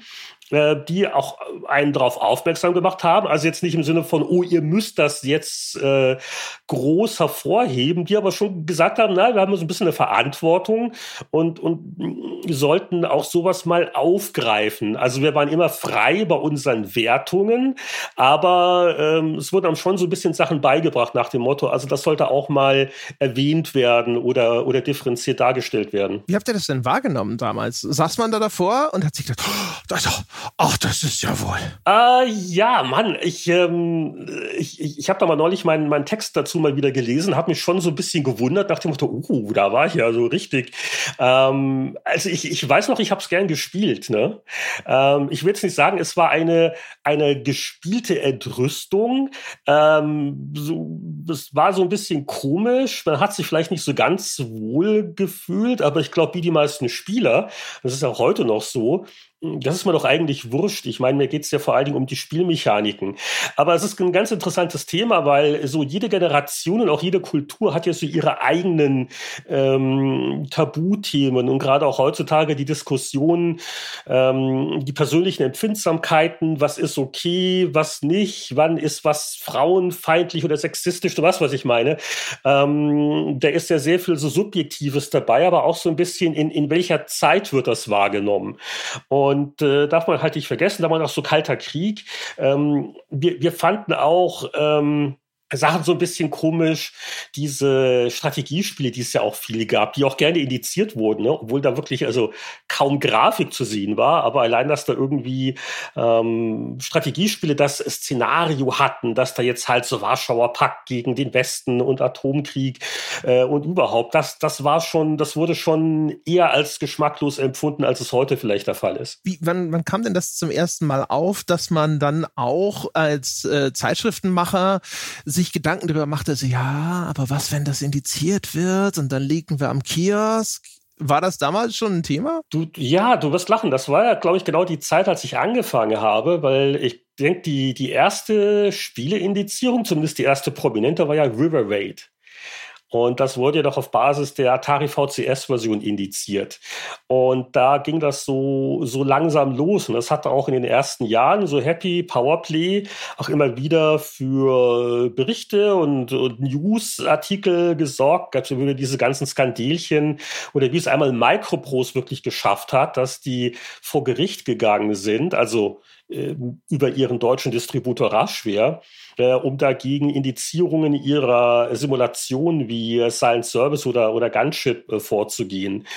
Ähm, aber das, das war schon von Anfang an ein Thema. Ich weiß zum Beispiel noch Blue Max, das war auch so ein frühes C64 Ballerspiel, das dann indiziert worden ist und ähm, dessen waren wir uns eigentlich schon sehr früh bewusst. Allerdings Lange Zeit waren diese Indizierungsvorgänge extrem langsam. Also wir mussten uns da jetzt nicht Sorgen machen, oh, das neue Spiel, wir arbeiten gerade an einem Test. Was ist, wenn das Heft am Kiosk ist? Und in dem Moment wird das indiziert. Also die Geschwindigkeit war sehr gemächlich und es wurden dann vielleicht einmal Titel indiziert, ein halbes Jahr, nachdem das Heft ja wieder vom Kiosk runter war. Und deswegen war es dann nicht ganz so lebensbedrohlich für den Verlag wie dann in den 90ern, ne, wo, wo das Tempo ja zugenommen hat oder wo ja, sage ich mal, basierend auf einer Demo oder auf einem Vorgänger äh, da die Indizierungsbeile schon geschärft wurden. Aber ich finde das ganz interessant jetzt im Kosmos der Zeit ähm, äh, und im Kontext der Zeit betrachtet. Nur sowas wie Raid over Moskau zum Beispiel, was ja auch relativ schnell in Deutschland dann indiziert wurde. Ich habe das natürlich als Kind trotzdem gespielt, weil es war für damalige Zeit technisch einfach total fantastisch gewesen. So viele Erinnerungen jetzt an den, an den Inhalten, das Politische habe ich nicht, aber es geht ja darum, bei Raid over Moskau ist ein Spiel, das die Rahmenhandlung Handlung ist irgendwo in der Sowjetunion. Wir befinden uns mitten im Kalten Krieg, wird eine Atomrakete gezündet und fliegt in Richtung auf die USA zu und ein amerikanisches Kampfraumschiff, Schrägstrich Flugzeug, macht sich sozusagen auf den Weg, das äh, Raketensilo zu zerstören, bevor diese Atombombe irgendwie einschlagen kann. Und es ist jetzt so ein bisschen, es treibt halt dieses kalte Kriegssetting so ein bisschen in die Science Fiction rein. Aber es ist nichts, überhaupt nichts anderes vom Plot her, als man damals zigfach im Fernsehen gehabt hätte, im Kino gehabt hätte, als äh, hätte Tom Clancy nicht ungefähr alle zwei Jahre ein Buch veröffentlicht, in dem sowas drin gestanden hätte und zig andere Autoren auch, ohne dass das irgendwie auf große Empörung, Indizierung und so weiter gestoßen werde. Aber bei Spielen und jetzt auch in den Fachmedien, also ich habe äh, äh, zufällig auch in der Vorbereitung hier auf die Episode deinen Test von damals in der Happy Computer und du findest eine absolute Zumutung, dieses Spiel, und empörst dich da so richtig drüber. Und was ich mich gefragt habe, ist das wirklich noch, ist man da so Kind seiner Zeit gewesen, dass Spiele nicht so wahrgenommen wurden wie in einem Film? oder wie einen, Roman, auch von den, von den Spielekritikern. Und war man so der Meinung, das gehört nicht gespielt? Ja, dieses interaktive Element, das war halt schon was anderes und was Neues. Und äh, ich glaube, dass das einfach der Hauptgrund ist, warum das Spiele immer so ein bisschen noch kritischer beäugt worden sind als andere Medien. Äh, ein Faktor äh, war natürlich wohl auch, dass wir ja noch nicht die Altersanstufungen hatten, dieses ganze System. Das war ja alles noch wilder Westen. Während, äh, wenn ich jetzt sage, ich habe einen Film zu dem Thema, was also etwa zu der Zeit, glaube ich, auch in den Kinos war, Firefox mit Clint Eastwood. Das war auch so diese Story, da mit hält mit seiner, und de, Ne, genau, genau, der, der den, den Flieger entführt und überhaupt. Und wo man auch sagen kann, naja gut, im Kino ist er zumindest ab 16 oder keine Ahnung, was er war. Und diese, diese Spiele, das, äh, ne, das haben halt die Kinder und das halt nichts reguliert. Äh, das mag auch noch ein Grund gewesen sein. Aber ja, es war vor allen Dingen das Interaktive.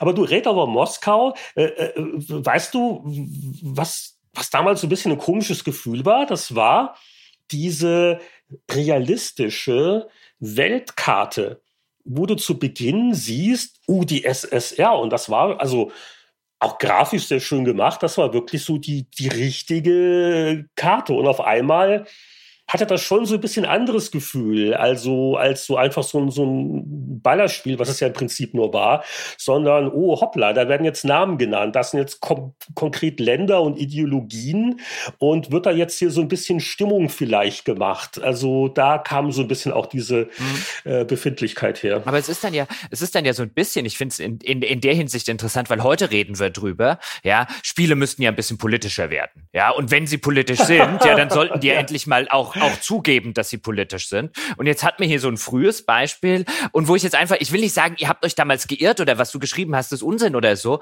weil auch das Kontext der Zeit und so. Ich finde es halt nur ganz interessant. Damals hat man gesagt, nee, Spiele sollten das lieber nicht machen. Und heute sitzen wir da und sagen, warum machen Spiele sowas nicht? Also jetzt egal in welche, in welche Richtung, so ein Raid over Moskau bräuchten wir jetzt vielleicht auch nicht nochmal. Aber wie du ja gerade gesagt hast, das, was dich im ersten Moment schon mal entgeistert hat, war die Tatsache, oh, das ist ja realistisch. Vielleicht auch, dass es aber eher in so Richtung Propaganda ging. Ne? Und das ist eine Diskussion, die wir ja teilweise sogar heute auch noch geführt haben. Äh, Propaganda ist, glaube ich, schon das richtige Wort. Äh, was sicher auch ein Faktor war, wir waren alle, alle jung und, sage ich mal, politisch eher nicht rechts. und ich glaube, dass man da schon, schon deswegen, auch deswegen vielleicht ein bisschen empfindlicher drauf so reagiert NATO hat. Doppelbeschluss und so? Äh, ja, ja, ja, okay. ja, nee, nee, nee, das, das, das, das, das war schon so, so eine komische Zeit. Und äh, wie, also ich, ich, ich weiß noch als damals, ich meine, heute äh, natürlich haben wir ganz andere Probleme, aber als damals Reagan ins Weiße Haus gewählt worden ist oder äh, es, es ist ja damals um um, um eine Haar Strauß fast Kanzler geworden. Ähm, so frühe 80er, so das politische Klima, das weiß ich noch, wie ich da so aufgewachsen bin. Da hatte man schon so Bammel davor gehabt. Nach dem Motto, diese, diese, diese, diese Rechtsaußen, die da jetzt hier ähm, sagen, wo es lang geht, das äh, war vielleicht auch noch so ein Zeitfaktor. Ne? Wie muss man sich denn die Selektion vorstellen damals? Also ich meine, keine Ahnung, ich nehme an, die deutschen Vertriebe, das waren wahrscheinlich diejenigen, mit ihnen ihren Kontakt standen und die haben euch Muster geschickt und dann habt ihr halt überall mal reingeschaut und dann entschieden, okay, das kann ins Heft und das nicht. Ich meine, am Anfang hattet ihr ja wahrscheinlich noch viel weniger Platz, ne? bevor dann die Powerplay erst als Beilage dazu kam und dann hinterher als eigenes Magazin. Da wird man sich ja schon überlegt haben müssen, welche von den Titeln kommen denn jetzt überhaupt vor? Genau, wir haben natürlich schon versucht, den Markt abzudecken. Äh, ursprünglich war immer so ein bisschen die Vorgabe oder das Redaktionsprinzip zu sagen, die wirklich schlechten Produkte, die testen wir erst gar nicht. Also jetzt nicht nur auf die Spiele bezogen, sondern allgemein. Also wenn, wenn wir den Aufwand machen, den Platz opfern, da hat ja eh schon eine Vorauswahl stattgefunden. Ähm, bei den Spielen haben wir immer versucht, so ein bisschen gegenzusteuern, weil wir gesagt haben, na ja, wenn wir wahrgenommen werden wollen als eine seriöse, kritische Testinstanz, und das war uns immer sehr wichtig, dann können wir ja nicht nur alles nur toll finden, dann müssen wir die Leute ja auch mal warnen, weil gerade dann im Spielebereich es ja dann durchaus prominente Titel gibt, die aber den Erwartungen nicht entsprechen. Es gab ja damals schon Filmlizenzen und äh, vor allen Dingen viele Spielhallen-Umsetzungen.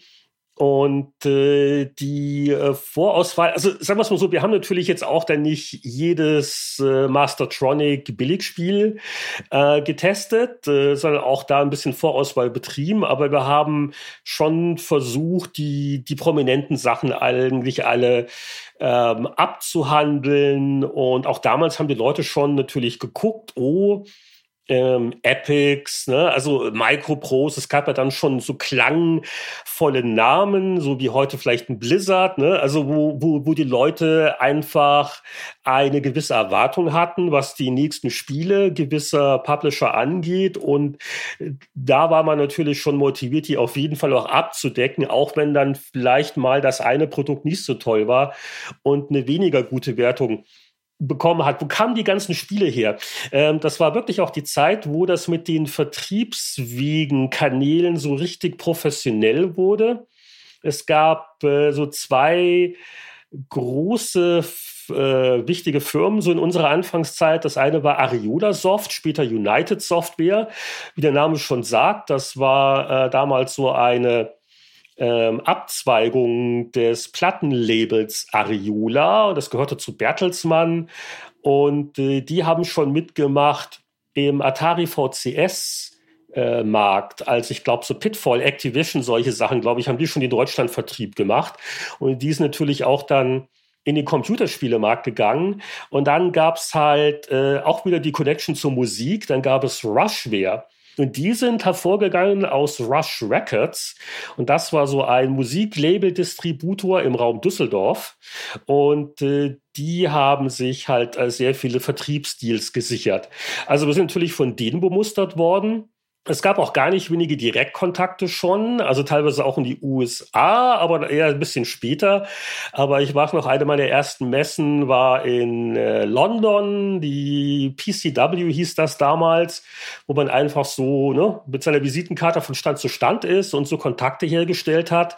Und äh, damals konnte man auch noch sehr viel direkt mit den Firmen machen, während heutzutage ja da sich meist die äh, länderspezifischen PR-Instanzen dazwischen schieben und nicht zu unterschätzen, wir haben natürlich schon registriert, was äh, in der Cracker-Szene äh, losgeht, weil da ja teilweise Sachen auch viel früher äh, Anführungszeichen erhältlich waren als auf dem normalen Vertriebsweg.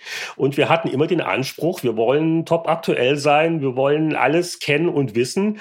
Und wenn man da einen kannte, der äh, natürlich eine Kopie von irgendwas besorgt hat, äh, was vielleicht noch nicht im Verkauf war, dann haben wir uns die auch angeguckt. Also da gab es keine Hemmungen. Gab es da schon sowas wie, na, hier kommen, ne, nee, das nehmen wir nicht. Hier Rollenspiele, das wollen die Leute, aber ähm, hier so, keine Ahnung, so, weiß ich nicht, Simulation oder sowas, das geht nicht so gut bei der Zielgruppe. Gab es da schon so Marktforschung, keine Ahnung, Leserfragebögen? Nee, überhaupt nee. nicht. Also ähm, es gab dann irgendwann schon mal Leserumfragen oder wir hatten auch so Postkarten im Heft, die konnte man raustrennen, da wurden auch mal so abgefragt, die Lieblingsartikel oder es gab dann später so Marktforschung in Form äh, so von der Hitparade, das war für uns recht interessant. Also was sind die Spiele, für die die Leser stimmen?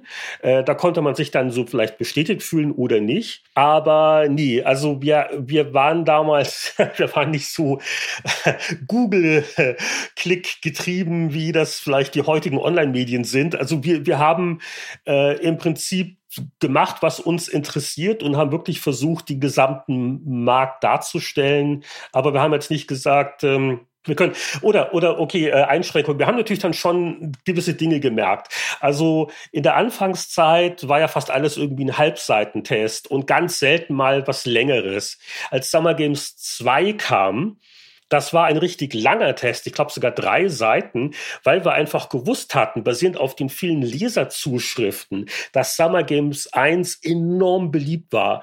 Oder ähnlich, als es dann losging nach Maniac Mansion, wie die Leute abgefahren sind, als das mit den Lucasfilm Games Adventures losging da hat man schon drauf Rücksicht genommen im Sinne von, okay, jetzt gibt's mal nicht nur eine halbe Seite, sondern vielleicht sogar mal eine Doppelseite, gigantisch, weil wir wissen, die Leser sind zu einem großen Teil sehr an diesem Spiel interessiert. Aber ähm, wir haben eigentlich schon versucht, so alle Genres so etwa gleich stattfinden zu lassen. Jetzt würde mich, wir haben vorher schon über Wertungssysteme so ein bisschen gesprochen, aber mich würde eine Sache natürlich noch interessieren, weil ich ja mit dem Christian Schmidt zusammen ein unregelmäßiges äh, äh, Bäcker-Format bei uns mache, namens Heft in die Hand, wo wir uns frühe oder die Geschichte der Spielemagazine und insbesondere die Geschichte des Qualitätsbegriffs ein bisschen nachzeichnen. Also uns angucken, frühe Magazine nehmen, da haben wir zumindest angefangen und uns angucken, wie wird denn Qualität definiert? Was macht denn eigentlich ein gutes Spiel für den Spielekritiker aus?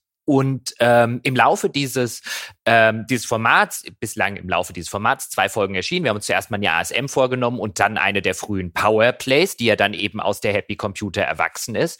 Und was ich gedacht hätte, was passieren wird, ist, man guckt drauf und die ASM, das war immer das anarchische Magazin und immer so ein bisschen mehr auch in der Cracker-Szene verhaftet und immer mehr so ein bisschen die, die die coolen Leute sein wollten gegenüber der seriöseren und kritischeren Powerplay. Und ich dachte, das spiegelt sich dann am Ende auch so ein bisschen im Qualitätsbegriff wieder. Und sowohl Christian und ich waren ganz erstaunt in der Folge zur Powerplay, die wir vor einigen Monaten gemacht haben, dass so unter dem Strich dabei rausgekommen ist, es funktioniert genauso bei der Powerplay wie bei der ASM, nämlich Qualität ist das, von dem dir hier der Experte sagt, dass es Qualität ist. Ähm, äh, äh, Wäre das jetzt ein Urteil, was dich überrascht hätte, beziehungsweise was dich verwundert hätte und wo du sagen würdest, oh, ich hätte nicht gedacht, dass das da so ankommt? Oder war das letztlich und ist das vielleicht auch bis heute noch sozusagen dieses, naja, der Spiele Kritiker, der hat zwar immer mit dem Wertungssystem hier und mit den Sachen da und mit der Objektivierbarkeit dort versucht, aber letztlich sind wir bis heute Leute, die halt glauben oder behaupten, sie seien Experten und Spiele sind gut, weil wir sagen, dass sie gut sind? Ja, wie willst du auch sonst Qualität definieren. Das, äh, du, du, du kannst da jetzt nicht, äh, wie gesagt, wenn ich, wenn ich einen Drucker teste, dann kann ich äh, da irgendwie eine Stoppuhr laufen lassen und äh, sind wir gleich richtige Retro. Ich habe ja die neuen Epson Nadeldrucker und im Schönschriftmodus schafft der 121 Zeichen pro Minute und der andere Drucker schafft nur 115 Zeichen pro Minute und das ist dann eine Information, die für den potenziellen Druckerkäufer äh, wertvoll ist wenn ich mir jetzt, wenn ich ein Spiel beurteile, also wie, wie jedes Kunstwerk, ja, da ist ja immer das subjektive Empfinden dabei. Und wir hatten ja vorhin schon ein bisschen das Gespräch über die, die Versuche, Spielewertung als objektiv, als wissenschaftlich belegbar darzustellen, was ja eigentlich, äh, ich will nicht sagen Kokolores ist, aber äh, am Ende des Tages muss es ja immer ein, ein, ein subjektives Empfinden sein, das hinter einer Beurteilung steht. Und äh, klar, da kann ich natürlich sagen, oh, wir haben die Genre-Experten, ist ja dann auch in der Zeit der, der goldenen Ära der PC-Spiele, als die Reaktionen auch groß waren und die Spiele natürlich auch komplexer wurden, hat das ja auch fast jedes Heft äh, sehr betont nach dem Motto, das ist unser Experte für das Genre und es gibt keinen schöneren oder kundigeren Experten im ganzen Land und deswegen, wenn der das sagt, dann könnte er das wirklich ernst nehmen. Wie, wie willst du es sonst machen, ne? Ja, schon, aber es sagt ja auch ein bisschen was, und ich meine das gar nicht böse, aber es sagt ja auch ein bisschen was über das Selbstverständnis.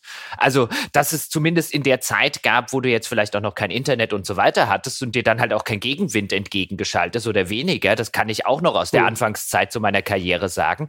Da bist du auch tatsächlich, und ich meine, das war, glaube ich, schon immer dieses Selbstverständnis. Man hat sich halt immer so ein bisschen hinter diesen objektivierbaren Pseudo-Wertungssystemen versteckt, aber letztlich bist du reingegangen, hast gesagt, gesagt, das Spiel ist eine 85, weil ich sage, dass es eine 85 ist. Und es war halt lange Zeit, hat halt keiner widersprochen. Das war halt Das so ist eine, richtig, ja. Ja, ja. Also diese, diese Anführungszeichen, ich nenne es jetzt mal gesunde Arroganz, die hatten wir auf jeden Fall. Und ich meine, die, die, die musste auch irgendwie haben. Ne? Also ähm, äh, es ist sicher richtig, dass äh, das liest. Also ja, es wurden natürlich damals mal Briefe geschrieben, die wurden auch gelesen, aber es ist natürlich kein Vergleich dazu, was du heute mitkriegst über Social Media und, und Online-Kommentare, ähm, was so die Zielgruppe eigentlich denkt oder wie gewisse Sachen ankommen.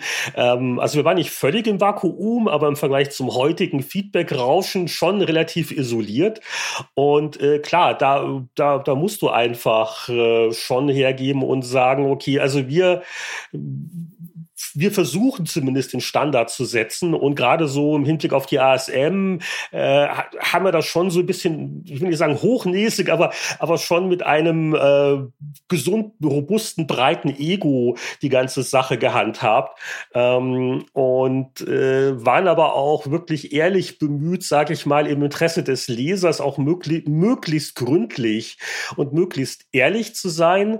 Ähm, das natürlich immer wenn Menschen subjektive Urteile fällen, dass da natürlich immer dann Spielraum ist, wo man im Nachhinein sagen kann, okay, äh, war vielleicht nicht ganz so perfekt, das, das gehört irgendwo dazu. Aber, aber ja, also diesen, diesen Anspruch, den hatte man schon. Hast du noch? Ich, ich würde eine andere Frage stellen, aber ich will deine Qualitätsdiskussion nicht irgendwie sprengen. Nee, nee, das, äh, das, das, das war jetzt nur, wenn ich die Gelegenheit schon mal hatte, weil ich mich mit Christian in der letzten Folge so ein bisschen ähm, äh, Folgen öffentlichkeitswirksam hatten wir uns so gewundert. Ja, wir dachten beide bei der Powerplay, ja, finden wir irgendwie was anderes. Warum auch immer, weil die halt bei uns im, im, äh, im Hinterkopf halt so als das sachliche, kritische und die ASM eher so das hypige, coole Magazin verortet war, was in vielerlei Hinsicht stimmt, aber beim Qualitätsbegriff Begriff. Ähm, ich glaube, wir werden feststellen, dass wir, auch wenn wir später zu einer PC Player kommen und irgendwann zu einer GameStar kommen und zu einer PC Games, ich glaube, wir werden immer feststellen, am Ende, ja, trotz aller, hier haben wir vier Seiten, in denen wir unser Wertungssystem erklären. Mein Tipp wäre, wir stellen am Ende fest und es funktioniert immer noch wie ganz am Anfang. Qualität ist, was der Tester sagt. Aber ich möchte doch eins behaupten, dass wenn man sich so die Powerplays der Anfangsjahre ansieht oder so meinetwegen beginnend so mit den Spiele-Sonderheften schon, wo wir dann Wertungen hatten, dass wir eigentlich eine im Nachhinein gesehen ganz gute Quote hatten, was so die, die Hit- und Miss-Ratio angeht. Ich glaube, es gab nicht viele oder nicht wahnsinnig viele Spiele, wo man heute da sitzt und sagt, meine Güte, wie konnten die diesen Schmumpf nur so hochjubeln? Und ähm, da sind wir wieder bei, bei der 100er-Wertung. Ne? Also wenn, wenn, wenn, wenn alles eine 9 von 12 kriegt, wie hebe ich dann wirklich jetzt hier Manic Mansion hervor? Oder Pirates, wenn ich jetzt wirklich mal, ne? Äh, klar, auch bei der Powerplay, wenn ich mir alte Dinge angucke für, für unseren äh, Spieleveteranen-Podcast, denke ich mir auch manchmal, Mensch, also 87, der hätte es da auch mal einen 90er geben können, weil äh, mit zwei Punkten weniger war dann schon dieses andere Ballerspiel und aus heutiger Sicht ist ja der Qualitätsunterschied so gewaltig.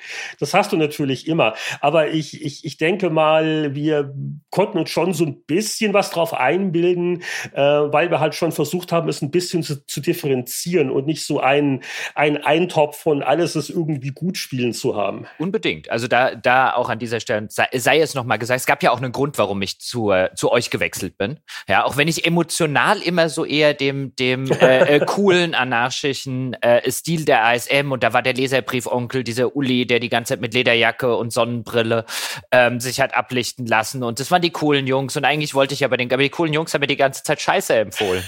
ja, und da habe ich mein Taschengeld für Scheiße ausgegeben, ja, und ihr wart ehrlich. Ja, ihr wart nicht und so cool, aber ihr wart ehrlich. Ja. Cooler Schnurrbart, ist ja auch was Schönes. ja.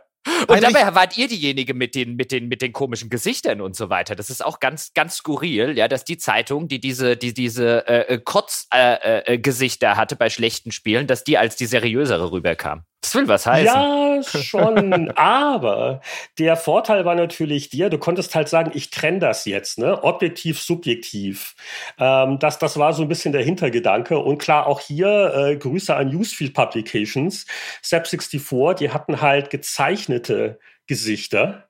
Und äh, das, das fanden wir total cool. Also Bose und ich, wir haben das gesehen und sagen, oh, das ist witzig. Also das wollen wir auch. Nur wir haben halt dann Fotos gemacht. Das, das war einfach so eine, so eine, so eine Fansache nach dem Motto, oh cool, sowas probieren wir auch mal. Das ist lustig.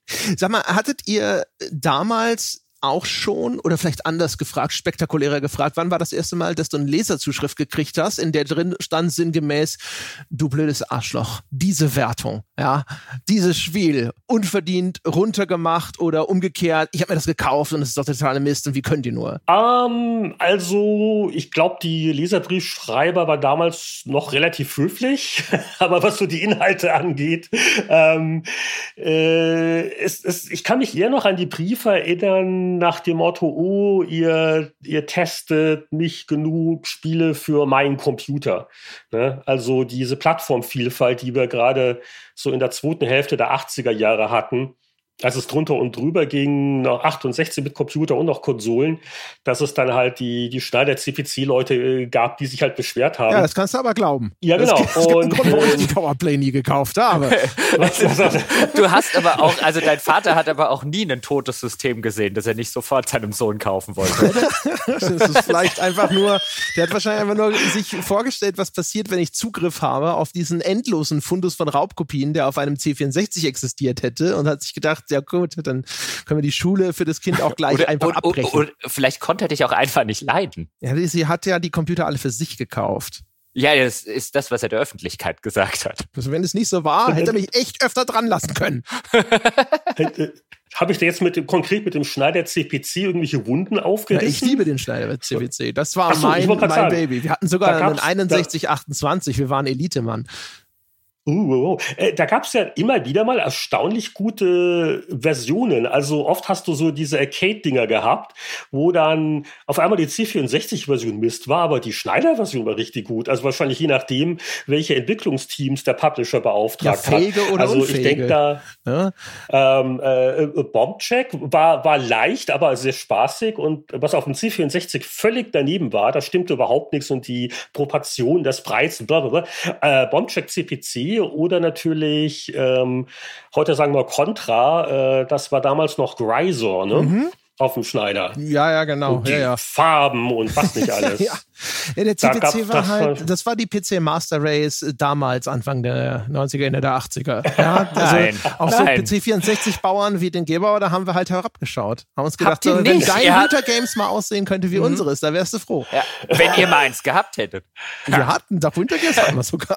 ja, das war auch alles. Also theoretisch verfügbar war sehr viel. Das Problem war nur, du musstest es kaufen. Das war, das, das war der große Pferdefuß in meiner Jugend.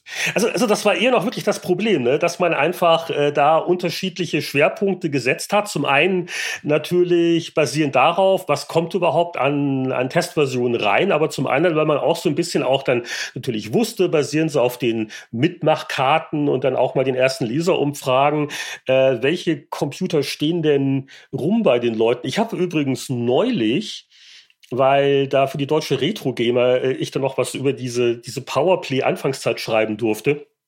Ich habe neulich in den Tiefen meiner Festplatte in einem Unter-Unter-Unterverzeichnis von ganz kruden Sachen, die über die Jahre über die verschiedensten Datenträger gerettet worden sind, wirklich eine Auswertung noch gefunden ähm, von aus den späten 80ern. Das war so unsere Übergangsphase, wo Powerplay als äh, Sonderheftform gestartet war, dann aber aus Sorge um die Happy Computer Verkäufe über ein Jahr lang als Beilage da reingepackt worden ist, bevor dann Anfang 1990 denn der richtige Monatslaunch kam. Und aus der Zeit habe ich hier noch eine Umfrageauswertung. Und da war also ganz wichtig, immer auch abzufragen, nicht nur, was haben die Leute für Systeme, sondern was wollen sie sich kaufen? Wo geht der Trend hin? Und äh, also das, das, das war eher so, ein so ein Konflikt. Äh, Stoff noch, dass man so, wie, wie wägen wir das jetzt ab mit den beschränkten Seiten? Aber ich kann mich jetzt nicht direkt erinnern, dass es da jetzt viele Beschwerden gab, also höchstens vielleicht mal ein Brief nach dem Motto, wir haben mal was zu niedrig bewertet oder, oder wissen was nicht zu schätzen, so die, die Vorläufer der heutigen Fanboys, äh, die da ihre, ihre Lieblingsserie verteidigen. Aber ähm, ich habe da eigentlich den, den Tonfall und auch die Qualität der Korrespondenz eigentlich äh, als relativ nett und äh, höflich in Erinnerung. Es ist halt ein bisschen entwütend, wenn man sich halt hinsetzen und erst einen Brief schreiben muss. Da kannst du nicht so gut, ja. ne? Das ist nicht so das Impuls Pulsmedium, ne, mit der Post. genau. Ja, wobei, wobei, ich wollte noch eine Sache ganz kurz zu diesen, zu diesen Sachen. Ich erinnere mich jetzt gerade wieder daran. Ich, ich saß hier gerade so mit einem breiten Grinsen, hab so oh, oh, oh, oh, oh vor mich hingemurmelt, als ähm, Heinrich diese, was wollen Sie sich denn kaufen, die bei diesen Mitmachkarten und so immer dabei waren. Und ich habe da als Kind auch einige ausgefüllt und äh, ich war bestimmt kein, keine sonderlich große Marktforschungshilfe, weil ich wollte mir immer alles kaufen. Mhm. das war immer, was wollen Sie, was, äh, was haben Sie? Und dann war immer C64. Ja, was wollen Sie haben? Nein, Mega. Drive, Super Nintendo, PC, Ja, Atari, Moment, nein, nein, nein. Amiga. Pass auf, das war sehr wertvoll. Weißt du warum? Weil wenn du dich total für den neuen Amiga interessierst, auch wenn du, du ihn dir nicht leisten kannst, aber dann bist du uns nicht böse, wenn wir über die tollen Amiga-Spiele schreiben. Das ist dann ein Faszinationsthema. Und da erinnere ich mich noch, wie mir der Michael Lang das auch mal erklärt hat. Da gab es so Beispiele aus dem Automagazinbereich. Warum schreiben die meistverkauften deutschen Autohefte so viel über irgendwelche sauteuren Sportwegen und hier der neue Lamborghini? Das, das kauft sich doch keiner. Ja, aber es interessiert die Leute trotzdem. Und das war so der Hintergedanke, warum wir das immer wissen wollten. Du musst dir nicht wirklich den Amiga kaufen, aber du musst dich schon mal für ihn interessieren. Und dann sind auch Heftinhalte zum Amiga für dich interessant. Ich, so. ich, ja, genau. Ich war derjenige, der sich nie einen Ferrari hat leisten können, aber ich wollte wissen, was man, oh, hätte ich auf dem Ferrari in meinen Gedanken. Ja, Oh. sind der Ferrari Ja, genau und ich sind, Genau sind das. häufig in Urlaub gefahren. Du kannst die, die Heftseiten abschlecken, ey. Das war bei der Videogames immer die reine Tortur. Da sitzt du so da und dann so, ja, Mega Drive Spiele. äh, Ja, Ja, oder so ein mal an. PC-Engine-Spiel und dann siehst du die Screenshots und denkst dir, ich werde mir nie eine PC-Engine Ja, oder leisten, wenn ich Neo das Geld Spiele. hätte. Ja. Neo Geo noch besser, genau. Da hat man dann die, die Seiten fast wundgerubbelt. Ja, ohne Scheiß. Das war ne? echt der Ferrari im Videospielemagazin. Du wusstest, du wirst es nie haben, aber ach, das ist ja Aber, ein aber ganz kurz, ganz kurz noch zu dem, was André gefragt hat, weil ich finde, ich würde die Frage gerne noch ein Stückchen weiterstellen, weil ich die interessant finde, ist ein, ähm, nämlich mit diesem, ab wann begann sozusagen die Hate-Post? Also insbesondere so diese, diese Wertungsdiskussion, so ein, du hast doch da kompletten Unsinn zusammengewertet, weil interessanterweise ist das zumindest aus meiner Perspektive eine vollkommen moderne Entwicklung. Ich könnte mich nicht dran entsinnen, dass ich bei Computec in zwei Jahren in irgendeiner Form auch nur eine einzige E-Mail, da sind wir schon im E-Mail-Zeitalter, bekommen habe, wo sich ein Leser beschwert hätte. Und unsere E-Mail-Adressen standen auch durchs ganze Heft verteilt, ein Leser über eine Wertung von mir beschwert, beschwert hätte oder auch über die eines Kollegen oder dass auch nur im Kollegenkreis die Diskussion war, oh, Wertung XY wird ja draußen irgendwie äh, nicht sonderlich gutiert und so weiter. Also in meiner Erfahrung ist das komplett irgendwas, was so Mitte der Mitte Ende der 2000er erst losgegangen ist. Wie ist das bei dir? Du bist jetzt schon viel länger dabei, Heinrich. Es ist interessant, dass du es jetzt erwähnst. Äh, Ich habe da wirklich jetzt wenig in Erinnerung. Ich wollte es erst auch jetzt darauf schieben, dass, naja, also so Leserpost, äh, das war jetzt auch jetzt nicht das, worauf man sich am meisten gestürzt hat. Ne? Also man wollte ja äh, sich mit Spielen beschäftigen und das war auch immer, immer natürlich Termindruck und viel musste geschrieben werden und das hat man eher so am, am Rande, also schon wahrgenommen, aber da jetzt nicht so wahnsinnig viel Zeit und Energien rein investiert. Aber das finde ich jetzt schon interessant, wenn du sagst, also selbst die E-Mail-Zeitalter ist es dir nicht aufgefallen. Nee, Also auch zu PC-Player.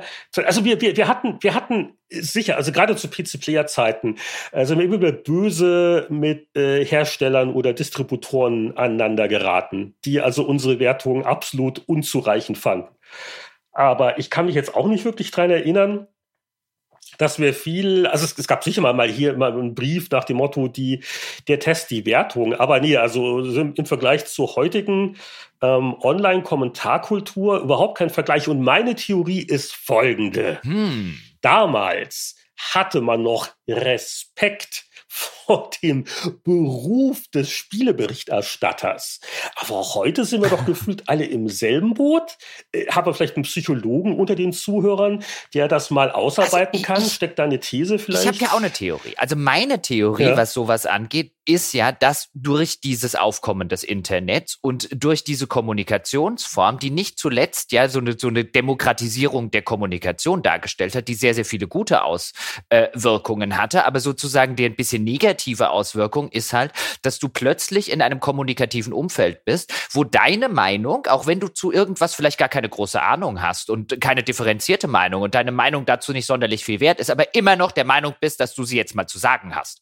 Und das beobachte ich teilweise an mir selbst, wo ich mir dann auch sage, so ein bisschen ein, nee, komm, jetzt schreibst du hier nicht irgendwo. Du hättest zwar größte Lust dazu, dich jetzt mal fürchterlich über XY aufzuregen, aber das lässt dir jetzt trotzdem mal schön bleiben. Das ist ein bisschen albern und das ist ein bisschen kindisch, aber diese Emotion hätte man. Ich glaube schon, dass so diese neuen Kommunikationswege dafür gesorgt haben, dass Leute ähm, und dass solche Diskussionen in dem Ausmaße geführt wurden. Ich glaube schon, dass es früher durchaus auch Leser gab, zum Beispiel, die gesagt haben, ja, die Wertung von dem Gebauer ist ja ein völliger Unsinn. Aber die kamen halt nicht auf die Idee, das groß und breit diskutieren zu wollen. Die hatten ihre Meinung, ich hatte meine Meinung fertig glaube, es ist der Medienbruch. Im Internet liest den Artikel, denkst, der ist scheiße, kannst direkt was zu schreiben. Stell dir mal vor, du müsstest dann aufstehen, ein Blatt Papier nehmen, das dann irgendwo draufschreiben, in einen Umschlag packen, Geld dafür bezahlen, um das dem Typen zuzustellen. Ich glaube, dann kommt, würde heutzutage kommt, immer noch nicht viel Post kommen. Das kommt, das kommt noch dazu, aber so, so der Medienbruch kann es nicht gewesen sein, weil zumindest ein paar Jahre, als das problemlos möglich ist, hat das trotzdem keiner gemacht. Also das bei mir war es von Anfang an. Als ich bei einem, ich habe ja 2000 angefangen, einem Online-Magazin zu schreiben. Das gab es von Anfang an. ja, es, es ist sicher auch ein bisschen Psychologie dabei, weil wenn ich, es ist schon was anderes, wenn ich jetzt dich direkt an deiner E-Mail-Adresse anschreibe im Vergleich zu, ich poste was unter einen Artikel. Du bist da schon noch äh, weiter entfernt und, und anonymer und äh, vielleicht auch impulsiver und ähm, traust dich vielleicht auch eher. Kann das sein? Ja, das, also der Medienbruch ist bestimmt auch was anderes, was anderes als in der E-Mail irgendwas Böses zu schreiben, als in irgendwie einem Brief, den man am Ende noch handschriftlich geschrieben hat. Also ich glaube, an dem Medienbruch ist was dran, aber ich glaube, der Medienbruch ist ein Kind seiner Zeit, würde ich halt sagen. Und meine, das wird ja dazu passen. Ich meine, in einem Online-Magazin, ja, von den Leuten, die halt schon viel früher sehr viel affiner vielleicht waren als Leser von diesen Magazinen, dass die halt anders auf dieses neue Medium dann reagiert haben, indem sie viel schneller drin gesteckt haben, als vielleicht der derjenige, der immer noch Printmagazine gekauft hat. Ähm, das würde mich jetzt auch nicht wundern. Ich glaube, das ist eine, bestimmt so eine Kombination aus, aus, vielen, aus vielen Sachen. Aber in so einer analogen Zeit, klar ist es viel schwieriger, einen Brief zu schreiben, in einen Briefumschlag zu stecken und irgendwo hinzutragen. Wenn ich mir allerdings wiederum angucke, was mittlerweile heute Leute veranstalten in Internetkommentarspalten, wo du sagst hier, hey, aber das ist quasi die Online-Variante von jede, jeden Tag einen Brief zu schreiben. Man hat es halt, also ich hatte den Eindruck, in der Hinsicht war die Zeit ein bisschen entspannter. Also im Sinne von einem, die Leute meinten halt nicht vielleicht ein äh, zu jedem Senf ihren Senf dazugeben zu müssen. Und dazu, genau dazu lädt ja Online-Kommunikation ein. Ich meine, egal auf welche Seite ich heute gehe, ist ja, sagen Sie uns Ihre Meinung, hier ist unsere E-Mail-Adresse und bitte hier im Forum posten und bitte das machen und bitte das. Ich meine, die Leute sagen einem ja dauernd, sag es uns doch. Ja, und dann sagst du es ihnen, dann wollen sie es nicht. Wobei, an dem, was Heinrich gesagt hat, ist bestimmt auch was dran. Also ich, ich hatte ja mhm. damals als unbekannter Online-Redakteur null Reputation. Und ich glaube, bevor man das damals einem, jetzt muss ich nachdenken, wer war denn damals 2000, also einem Jörg Langer oder einer Petra Fröhlich damals noch ge geschrieben hätte. Nee, Mauerröder damals noch. Ja, heute Fröhlich. Genau. ich glaube, das hätten sich die Leute schon noch mal genauer überlegt als bei einer kleinen Webseite wie meiner. Ja, wobei ich auch glaube, dass das so ein bisschen. Aber jetzt kommen wir in eine andere, in eine andere Diskussion. Aber das hatte mich jetzt wirklich interessiert, weil du die Frage drauf brachtest und dann dachte ich so ein, hm, ich glaube, Heinrich sagt jetzt gleich, nee, das gab's gar nicht. Oder so gut wie gar nicht. Und dann äh, äh, hat, hätte mich interessiert, wann hat das bei Heinrich angefangen? Weil ich, also auch zu, ich nehme an, zu Player-Zeiten, weißt du, wenn wir jetzt so ein bisschen weiterspringen, die Leute hat doch, also ich nehme an, weißt du, zu einem, oh, man hat auf äh, Sternchenwertung gewechselt, hat viel mehr Leute fürchterlich angekotzt als jede Pseudo-Fehlwertung. Äh, ja, gut, dazu kann ich nichts sagen, weil die Sternchenwertung, die mhm. wurde ja in meiner Abwesenheit eingeführt. Ich hätte es nicht gemacht und da äh, kann sich vielleicht Boris noch lebhaft dran erinnern. Ähm, aber das äh, war, das war jetzt nur, ein genau. Entrüstungssturm. Ja, das war jetzt ja. nur so ein, so ein Beispiel. Also es gab ja auch immer Sachen, wo ich mir jetzt gedacht hätte, ein, mein Gott, was ist, also als Leser, mein Gott, was haben die denn da für einen Krempel zusammengewertet? Wenn wir bei Powerplay, ich weiß nicht, ob das in deiner Zeit war, ähm, Elite 2 zum Beispiel, so hui, hui, hui, hui, hui, Tiffy. Ähm, aber, weißt du, also so auf die Idee zu kommen, einen Leserbrief zu schreiben, wäre ich halt nicht. Ja, und das andere Problem beim Leserbrief, übrigens Elite 2 war nach meiner Zeit, ähm, äh, das Problem beim Leserbrief ist natürlich auch, auch, auch das, der, der verschwindet ja für, für dich. Ne? Also wenn ich was online poste, ist es da, ich sehe es und ich weiß, andere Leute können es auch sehen. Das ist natürlich äh, sehr, sehr positiv und äh, sehr motivierend, sage ich mal. Aber wenn ich jetzt den Brief da abschicke, äh, vielleicht wird er gelesen, äh, bestenfalls. Das ist vielleicht eine minimale Chance, dass vielleicht ein Auszug abgedruckt wird. Aber die Chance ist relativ gering und du, du, du, du weißt einfach nicht nach dem Motto, ist das jetzt wirklich wahrgenommen worden? Hat das jetzt hier die Welt verändert?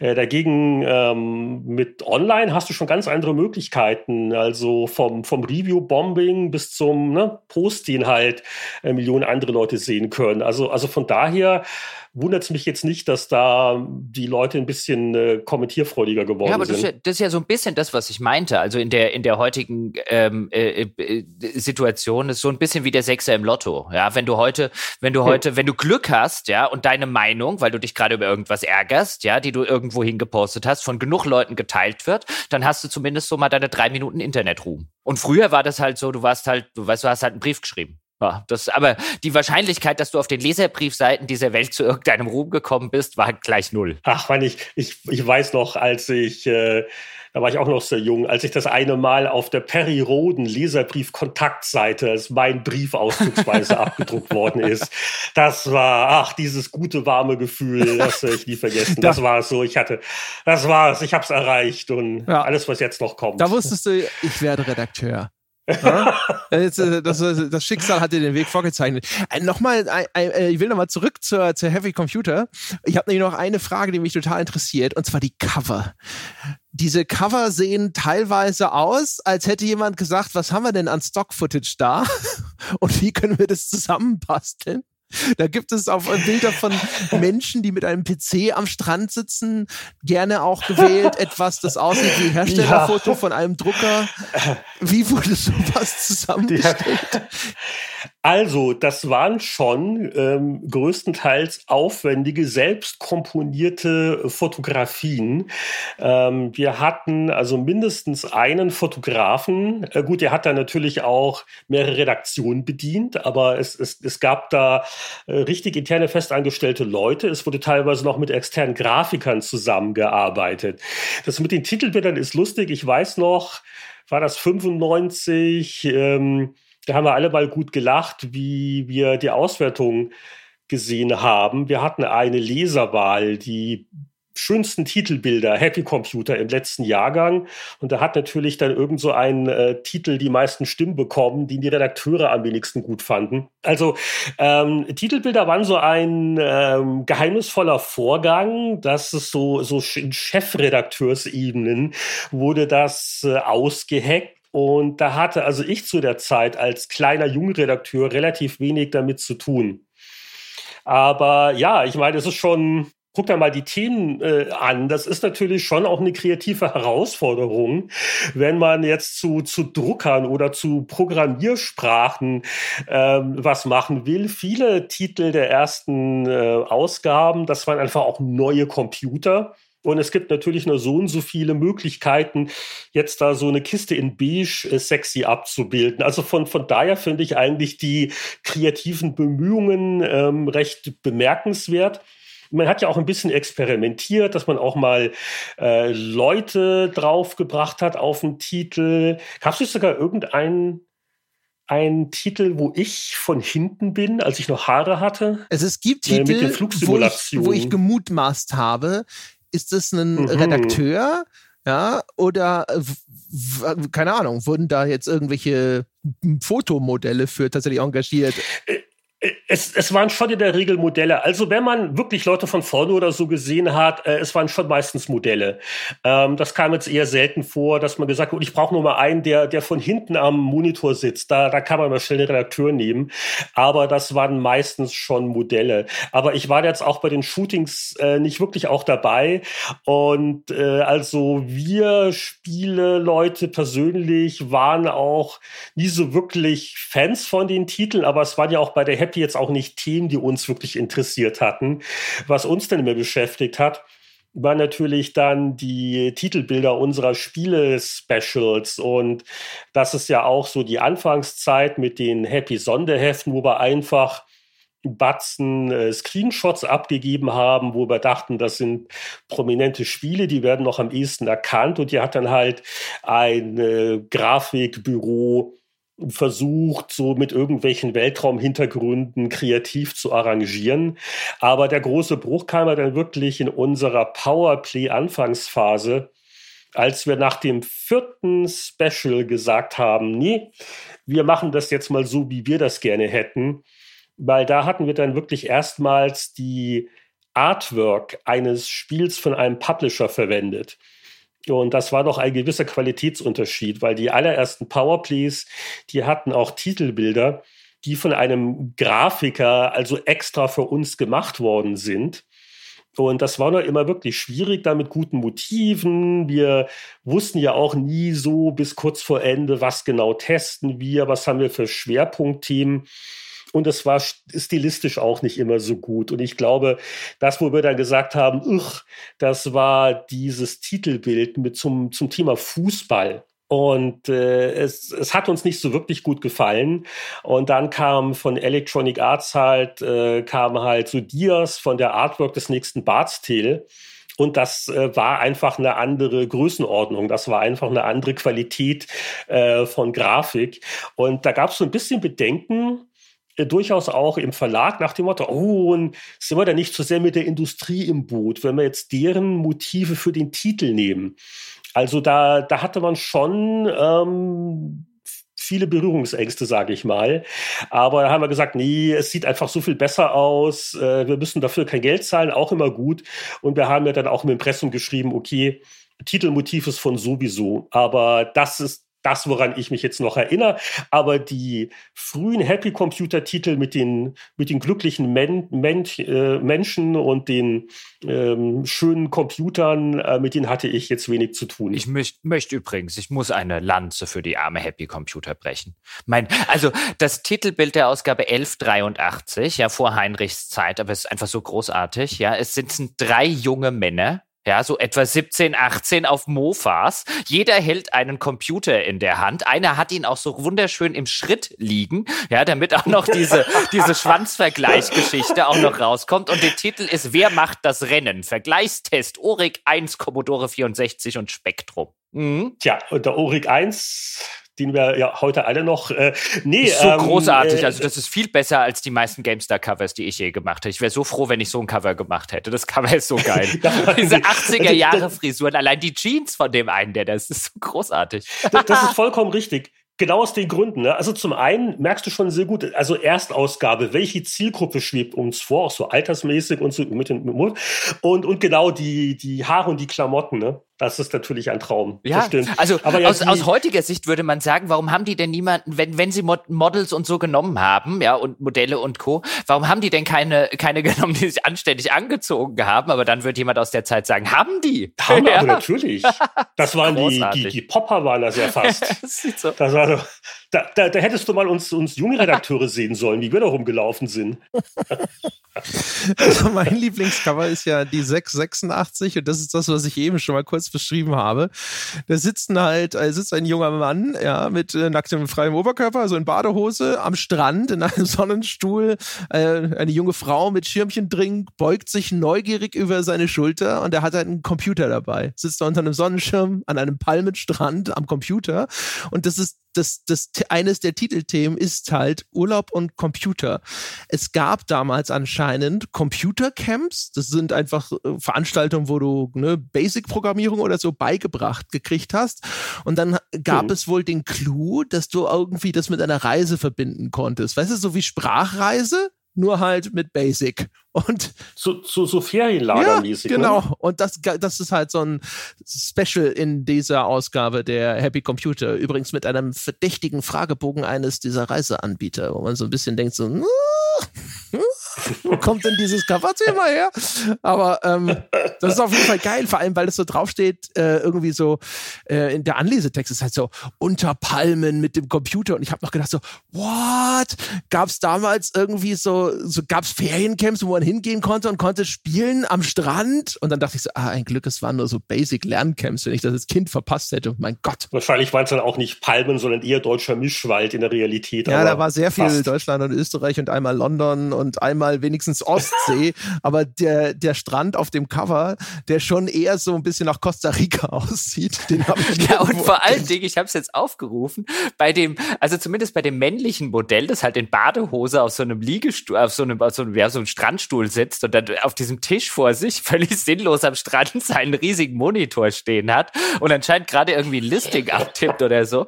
Heute würde man halt was sagen, sonst? heute ne, würde man halt sagen, nimm wenigstens irgendwie ein Modell, was aussieht, als hätte es schon mal ein Fitnessstudio gesehen oder so. Da 80er, egal.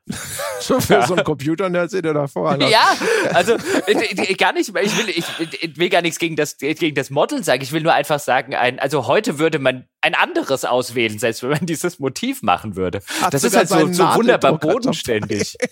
Er ist so herrlich. Jetzt, jetzt macht euch mal nicht über die Happy-Titel lustig. Das war alles nicht so leicht, das umzusetzen. Und äh, so, so, solange wir dich nicht in der Badehose als Aufmachergrafik nee, sehen. Du, äh, alles gut. Ja, also wie gesagt, ich will mich nicht mehr das Modell das beschweren, aber das, das, das hat sowas, das hat sowas Schönes. So also was so, machen sie heute gar nicht mehr. ja, das hat sowas wirklich. Sowas erscheint dem Markt- und Technikverlag. Das glaube ich sofort. Aber heutzutage haben ja alle das Einheitstitelbild, wo also irgendein grimmiger Soldat mit vielen Grautönen eine Mündung auf den Leser hält, oder? Das ist in den letzten 10, 20 Jahren doch so das Einheitstitelbild ja, das, das hast du doch auch eingebrockt. Du hast angefangen hier mit den Hersteller-Artworks. Jetzt, ne, wollen wir mal nicht so ja, tun. Ja. Erst will er die Hundeverwertung wegschieben, jetzt will er auch noch ja. nichts mit den Cover-Artworks zu tun haben. Ich wollte gerade sagen, vor Heinrich hätten wir im Strand gesessen ja, ja. und äh, die, so. die überladene Covergrafik mit 25 Textteilen und riesigen Störern ist ja auch schon da angelegt. Ja, und wir hätten den Computer gar nicht mit an den Strand nehmen brauchen, weil wir hätten ja keine Screenshots machen müssen ohne Heinrich. ja. Vor allen Dingen wage es mal heutzutage auch nur die Switch rauszuholen, was dann dein Partner mit dir anstellt im Urlaub. Das ist ja auch gesellschaftlich, äh, glaube ich, heute etwas verpönter. Aber ne, damals war auch ein Faszinationsthema. Ich weiß jetzt also nicht. nicht ob, über meinen Urlaub du, dabei. Äh, ja, und ich weiß vor allen Dingen nicht, äh, was auch damals irgendwie Partner und Partnerinnen gesagt hätten, wenn du in die Urlaubsplanung gesagt hast, so, und jetzt packe ich noch mein C64 mit dem Monitor ein da, da, da, da gibt es ja diese wunderbare, ah. wunderbare Geschichte von, von Sid Meier, der mit seinem Schatz einen Karibikurlaub gemacht hat, aber was seinem Schatz dann erst während des Urlaubs ähm, bewusst geworden ist, dass Sid damals die Idee für dieses Spiel über Piraten in der Karibik hatte und er hing dauernd in irgendwelchen Museen ab, statt da am Strand Händchen zu halten. Das ist so meine Anekdote zu dem Thema aus zweiter Hand. Das ist quasi der junge Sid Meier auf dem Cover. Der Junge. ja. Schatz, hol mir noch einen Cocktail, ich programmiere Pirates. Fast fertig. Klar, einen Moment noch. Warte doch an der Bar. Hast du einen Lieblingstest oder irgend sowas? Oh, aus einer bestimmten Ära oder selbst geschrieben oder von anderen Den ganz großen Bogen. Ne? Hat Heinrich Schlenehardt so irgendwo sein, sein Magnum Opus irgendwas geschrieben, irgendwann mal veröffentlicht, wo du bis heute sagst, da bin ich immer noch stolz drauf? Ich, ich weiß nicht, es ist ja oft äh, schmerzhaft. Also zumindest bei mir ist es so, wenn ich so die alten Sachen mir angucke, man findet ja immer was, wo man sagt, ah, das hätte man noch ein bisschen oder jetzt gar nicht mal so sehr die Wertung unbedingt, aber also textlich auch Sachen. Also ich, äh, ich gucke jetzt nicht so häufig mir die alten Dinger jetzt im, im Detail an. Und ähm, es ist auch schwer für mich oft zu trennen, nach dem Motto, die Faszination, die ein bestimmtes Spiel ausgelöst hat, ist man der dann immer im Test gerecht geworden. Ne? Aber ich könnte jetzt nicht wirklich einen bestimmten, da gibt man noch ein paar Bedenksekunden, vielleicht fällt mir noch was ein. Ich, ich kann mir noch dunkel entsinnen, wie ich also so irgendwie erkältet und leicht fieberig in letzter Sekunde den äh, wirklich langen Summer Games 2 Test äh, geschrieben habe, damals für Happy, da war ich noch sehr jung. Ist es nicht vielleicht der beste Test, ist auch vor allen Dingen eine eher so eine durchaus auch so äh, Sicherheitskopien, besitzerfreundliche Auflistung der Disziplinen und mehr so eine Nacherzählung. Aber das war schon sehr aufregend. Ähm, Weil es so eine, so eine Ochsentour Tests, war. Tests. Ja, genau. Und es war halt auch die, die, die, diese, diese Erregung. Und das war ja auch ein Spiel, auf das ich persönlich sehr scharf war. Ähm, das erste Summer Games hat mich ja nämlich ja zum C64 konvertiert. So das erste bescheidene Einkommen wurde also erstmal in Hardware investiert. Und ähm, äh, das, das hatte mich natürlich sehr ähm, eingenommen und wie gesagt, da ähm, war ich also sehr motiviert, das äh, trotz meines bedenklichen Gesundheitszustands kurz vor Schluss noch ins Heft zu kriegen. Und da gab es natürlich im Laufe der Jahre immer wieder ähm, solche Sachen, aber es, gibt jetzt nicht den einen Test, wo ich jetzt sage, hier, das mögen zukünftige Generationen doch studieren. Das ist mein Magnum Opus. Jede Journalistenschule sollte das auf dem Lehrplan haben. Nein, also da äh, fällt mir jetzt nicht spontan ein in der Richtung. Gibt es, gibt es denn, gibt es denn ein, ein, ein Gegenteil davon? Gibt es eine Wertung oder einen Test, wo du heute sagst, ui, ich weiß nicht mehr, was ich mir da gedacht habe? Also es gibt immer den Test, wo du sagst, naja, aus heutiger Sicht, da hätte man auch fünf oder sogar zehn Prozent mehr oder weniger vielleicht geben können. Äh, aber das kann man, glaube ich, zu den meisten Spieletests sagen, so mit ein paar Jahren Abstand. Äh, es gibt jetzt wenige, für die ich mich richtig schäme. Ich werde immer wieder auf gewisse Tests angesprochen, wo meine Wertung vielleicht nicht konform war. Planescape Torment? Rest. Ähm, das war doch eine ganz ordentliche Wertung noch. Da hast du doch irgendwie nur, nur der, einen der, 70er gegeben für dieses Spiel. Das war nur der meines Kasten. Was, Torment? War das nicht ein Echt? Meine ich. Also ich meine immer, dass ja. ich so, dass, dass das so die, die Sache war. Ich weiß nicht, was sich der Heini da gedacht hat bei Planescape Torment. Das war das nicht so 82 oder so gewesen? Oder war es niedriger 80? Ich müsste es auch nachgucken. Also es ist mir nur gerade eingefallen, ja. weil du gesagt hast, wo dich Leute drauf ansprechen. Da dachte ich, das wäre es bestimmt. Aber darauf wäre ich angesprochen. Ja, also da, da klang ich ja auch ein bisschen äh, angenervt im Meinungskasten. Aber ich fand es zwar eigentlich recht differenziert, weil den habe ich mir durchaus dann nochmal durchgelesen, weil ich ja darauf angesprochen worden bin. Und ich fand ihn eigentlich auch sehr ähm, okay. Also ähm, ist wieder so ein Fall, wo der Tester halt eine bestimmte Meinung hat. Und ich, ich fand damals das ein bisschen anstrengend. Ähm, die Spielwelt an sich war schon recht abstrakt und was sie mir da an Text äh, um die Ohren geworfen haben, und ich kam da auch rein mit einer gewissen Erwartungshaltung. Das ist bei mir, für mich bei einem Rollenspiel wichtig. Und ähm, da ist also jetzt vielleicht die Anzahl der Wörter, die Quantität vielleicht jetzt nicht ganz so entscheidend für die Spielspaßerzeugung als ein interessantes Kampfsystem zum Beispiel. Und äh, ich äh, muss sagen, ich stehe eigentlich immer noch hinter dem Meinungskasten. Es ist okay, wenn Leute sagen, der Lehnhardt ist doof, der weiß das nicht voll zu würdigen wie absolut toll das war. Aber da, da bin ich auch, äh, ich, ich weiß nicht, also ich lasse mich dann vielleicht auch nicht gar so sehr äh, von der Handlung mitreißen. Oder zumindest nicht in dem Fall. Da hat es nicht gar so gefunkt bei mir. Aber ich habe natürlich Verständnis dafür, wenn andere Leute sagen, Mensch, das ist mal endlich mal was anderes gewesen. Und äh, gerade wegen den Sachen, über die der äh, ein bisschen gemeckert hat, finde ich das toll. Also, aber nö, die, die würde ich jetzt nicht zurückziehen. Den Meinungskasten will ich immer noch stehen lassen. Oder Kickoff wird äh, auch immer gern genommen als Beispiel was auch ein sehr großer Verkaufserfolg war. Und äh, man, man war ja auch immer ein bisschen ähm, auf sich stolz, wenn man, sag ich mal, so ein bisschen auch den Markt vorhergesehen hat, ne, mit seinen Wertungen. Nach dem Motto, ähm, oh, die Lucasfilm Adventures, die sind einfach besser dann werden die auch von mehr Leuten gekauft als die weniger guten anderen Adventures. Und dann fühlt man sich ja auch bestätigt. Und bei Kickoff war das halt genau andersrum. Ne? Also da, wo ich ja gesagt habe, Gottes Willen, das kann ja kein Mensch spielen. so ein wirres Chaos und das war natürlich ein riesiger Kulthit, aber das war halt auch so ein Fall, wo es einfach äh, bei mir nicht funktioniert hat und aber die, die Meinung an sich, äh, die würde ich heute noch so vertreten. Also ich äh, versuche es mal alle zehn Jahre wieder, aber die äh, Kickoff-Steuerung, die habe ich äh, immer noch nicht so richtig äh, auf die Reihe gekriegt. sind übrigens 82 vermerkt für Planescape Torment. Na also. Ja, 10 zu niedrig. und, und 82 damals in der GameStop, das war schon eine ordentliche also 90 Wertung. heute, also, meinst du? So inflationsmäßig. Nein, also. ist das wie mit dem generell, Euro? Generell, also die Kaufkraft. Nein, nein, Himmels Willen. Inflationsbereinigt, ja, also es war ja noch, also es hat, es hat zwar schon vieles, aber noch nicht alles in 80er gekriegt, ne? Also das war schon noch okay. Ich habe noch eine Frage, die mich interessiert. Das hatten wir nämlich irgendwo mal. Hier, äh, weil Jochen erzählt hat, irgendwie bei Computech ging irgendwie rum, dass die Petra Fröhlich den Begriff Wuselfaktor erfunden hätte. Auf Wikipedia steht, dass der Wuselfaktor zum ersten Mal in einem Powerplay-Test zu Lemmings äh, gestanden hätte. Da habe ich aber mal nachgeschaut in den Lemmings-Tests der Powerplay, habe aber nirgendwo den Begriff Wuselfaktor gefunden.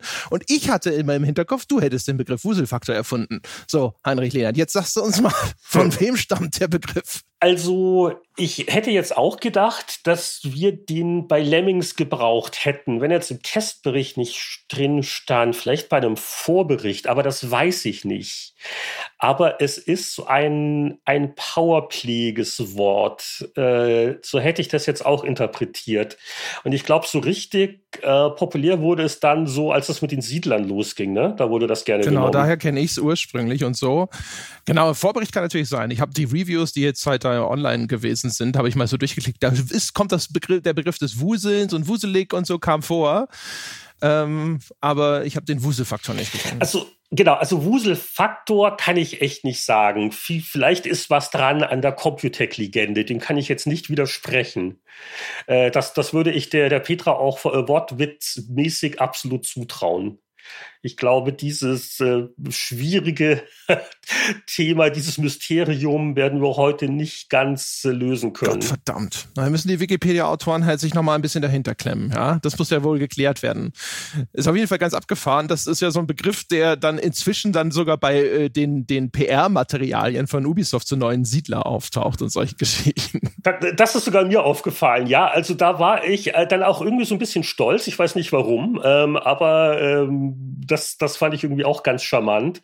Ähm, was gab's da noch? Ich, wann, wann, wenn wir nicht die mit dem butterweichen Scrolling, was ja auch so ein lustiges Wort ist, oder gibt es da noch andere Leute, die äh, nachgeforscht haben, wo das herkam? Ich nicht. Also, keine Ahnung. Oder, weiß oder, nicht, oder, oder, oder, oder Butterweich gab es schon immer. Wir haben es halt mit dem Scrolling kombiniert, das weiß ich auch nicht mehr. Das ist mir nicht gar nicht so, so als so ein, so ein, so ein präg, einprägsamer Begriff irgendwie. Den Wuselfaktor halt. Ich meine, keine Ahnung, willst du zugeben, dass du Grafikfeuerwerk erfunden hast? Nee.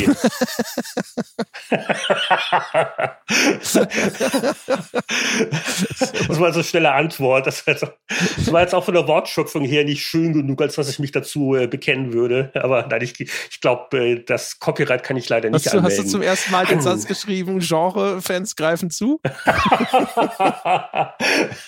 ja, das ist ein, ja, ich, ich weiß nicht, ich glaube, so, so 50 Prozent aller Spieletests in einer gewissen Periode, da war das, glaube ich, ähm, automatisch wurde das am Ende noch dazu Und alle anderen Spiele immer, immer ganz gut. Ganz wichtig. Alle Spieleprobe, genau. Boah, weißt du, wenn die beiden von dir stammen würden, dann hätten wir die Eingangsthese belegt, weißt du, und dann habe ich den Spielejournalismus erfunden. Ja, ob man das dann wirklich als Journalismus bezeichnen kann, so eher, eher, eher Beiträge zum Phrasenwachstum, äh, könnte man es eher dann bezeichnen. Aber äh, ja, ich glaube, das ist so einfach gemeinsam gewachsen. Na gut, naja, das war's. Also das musste ich noch wissen. Ansonsten bin ich leer, Jochen. Hast du noch was? Also ich meine, wir sind jetzt natürlich noch gar nicht bei der PC Play angekommen. Das heißt, du musst irgendwann nochmal wiederkommen, Heinrich, aber. Ja, wir sind ja auch wirklich jetzt nur in der, in der Ursuppe sind wir ein bisschen rumgeschwommen. Haben mal geguckt, was ist da so gewachsen?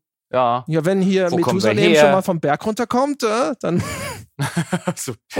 ja, und Ach wenn so, du meinst Leute extra so lange, so lange aufbleibt, damit ich hier zu, zu meiner Wachzeit, bevor ich ins Bett muss oder noch im ja, Bett schon eine bin, halbe Stunde über Mittagsschlaf. Ne? Schwenke. Schwenke erzählen kann. Ja, aber es ist, es ist gutes Timing. Es ist nämlich kurz nach dem Mittagessen und dann bin ich dann eher auch äh, wohl gelaunt und äh, kommunikativ. Das äh, hilft immer. Ja, das ist, also das, das, das, das machen wir doch. Und jetzt musst du dein Nickerchen halten. so, ja, jetzt muss ich erstmal hier, genau, ich muss äh, hier erstmal hier den, den Schweiß mir von der Stirn wischen. Und äh, genau, muss das alles nochmal verarbeiten, äh, was wir da jetzt gesagt haben. Aber das wird ja so nicht veröffentlicht. Das war schon das Vorgespräch, oder? Ja, ja. Ja, ja, klar. ja, ja. Ähm, Sehr komisch. Äh, nee, nee, würden wir nie äh, tun. Ja. ja, alles off the record. Das sehen wir ja dann alle. Lass uns mal überraschen, würde ich sagen. ja, alle anderen hören Probe. Für Fans. Was, was machen die Biere? Wie viele Flaschen stehen da noch rum bei euch inzwischen? Also ja, Flaschen schon, Lehre. aber ist halt nichts drin in den beiden. ha, das ist ein Problem. Ähm, ja, dann habe ich jetzt auch nichts mehr, außer noch Durst. Aber es ist 0 Uhr 36, André. Ähm, oh. Walten ja, ja. Sie mal Ihres Amtes und moderieren Sie das ab. Alles klar. Aber vorher ja. sei nochmal äh, hier, ja. Heinrich, vielen Dank. Es war Danke. mir eine Freude. Mhm. Oh, vielen Dank für die Einladung. Es war aber toll und hat jetzt durchaus auch noch ein paar Erinnerungen hervor befördert und Denkprozesse ausgelöst. Also echt äh, spannend. Und äh, ja, wie gesagt, also gerne mal äh, 20 Jahren oder so können wir dann auch mal die PC-Player noch abarbeiten. genau. War lustig. Wenn du mal wieder dir denkst, so, was, was soll ich denn mit dem Tag anfangen? Ja. Dann, dann rufst du uns an. Ja, dann stehen wir sozusagen bereit, um dir zu helfen. So, meine Damen und Herren, und wie, äh, und während der Heinrich jetzt hier seine Bettpfanne ausleeren geht, können Sie die Zeit nutzen, um bei iTunes vorbeizuschauen und diesem Podcast seine verdiente 5-Sterne-Wertung zu geben. Das ist quasi 100 Prozent, ja. Also, ja. gut. Ich wollte gerade mindestens. Ja. Also eigentlich noch, noch einen sechsten Stern, wenn schon der, der alte Lenhardt, ne? Dann genau, ja, vielleicht auch so äh, nochmal in stillem Gedenken an die PC Player, ne? Sternewertung abgeben, da kann man ja mal. Äh, und ansonsten schauen Sie vorbei unter gamespodcast.de slash Abo, um Unterstützer dieses wunderbaren Podcast-Projekts zu werden. Gönnen Sie sich all die fantastischen Bonusinhalte, die da draußen irgendwo hinter der Paywall lauern, um Ihnen um den Hals zu fallen. Also so in, in freundlicher Hinsicht, ja. Nicht wie äh, und äh, ansonsten schauen Sie vorbei unter forum.gamespodcast.de, wenn Sie mit uns über diese Folge oder irgendetwas anderes diskutieren möchten. Und denken Sie daran, wir gehen auf Tour in November, Dezember diesen Jahres und Januar 2020. Und Tickets kriegen Sie unter gamespodcast.de slash Tour, insbesondere Essen und Berlin, ja, große Hallen zu füllen. Tun Sie Ihre Staatsbürgerpflicht. In diesem Sinne, das soll es gewesen sein für diese Woche. Wir hören uns nächste Woche wieder. Bis dahin.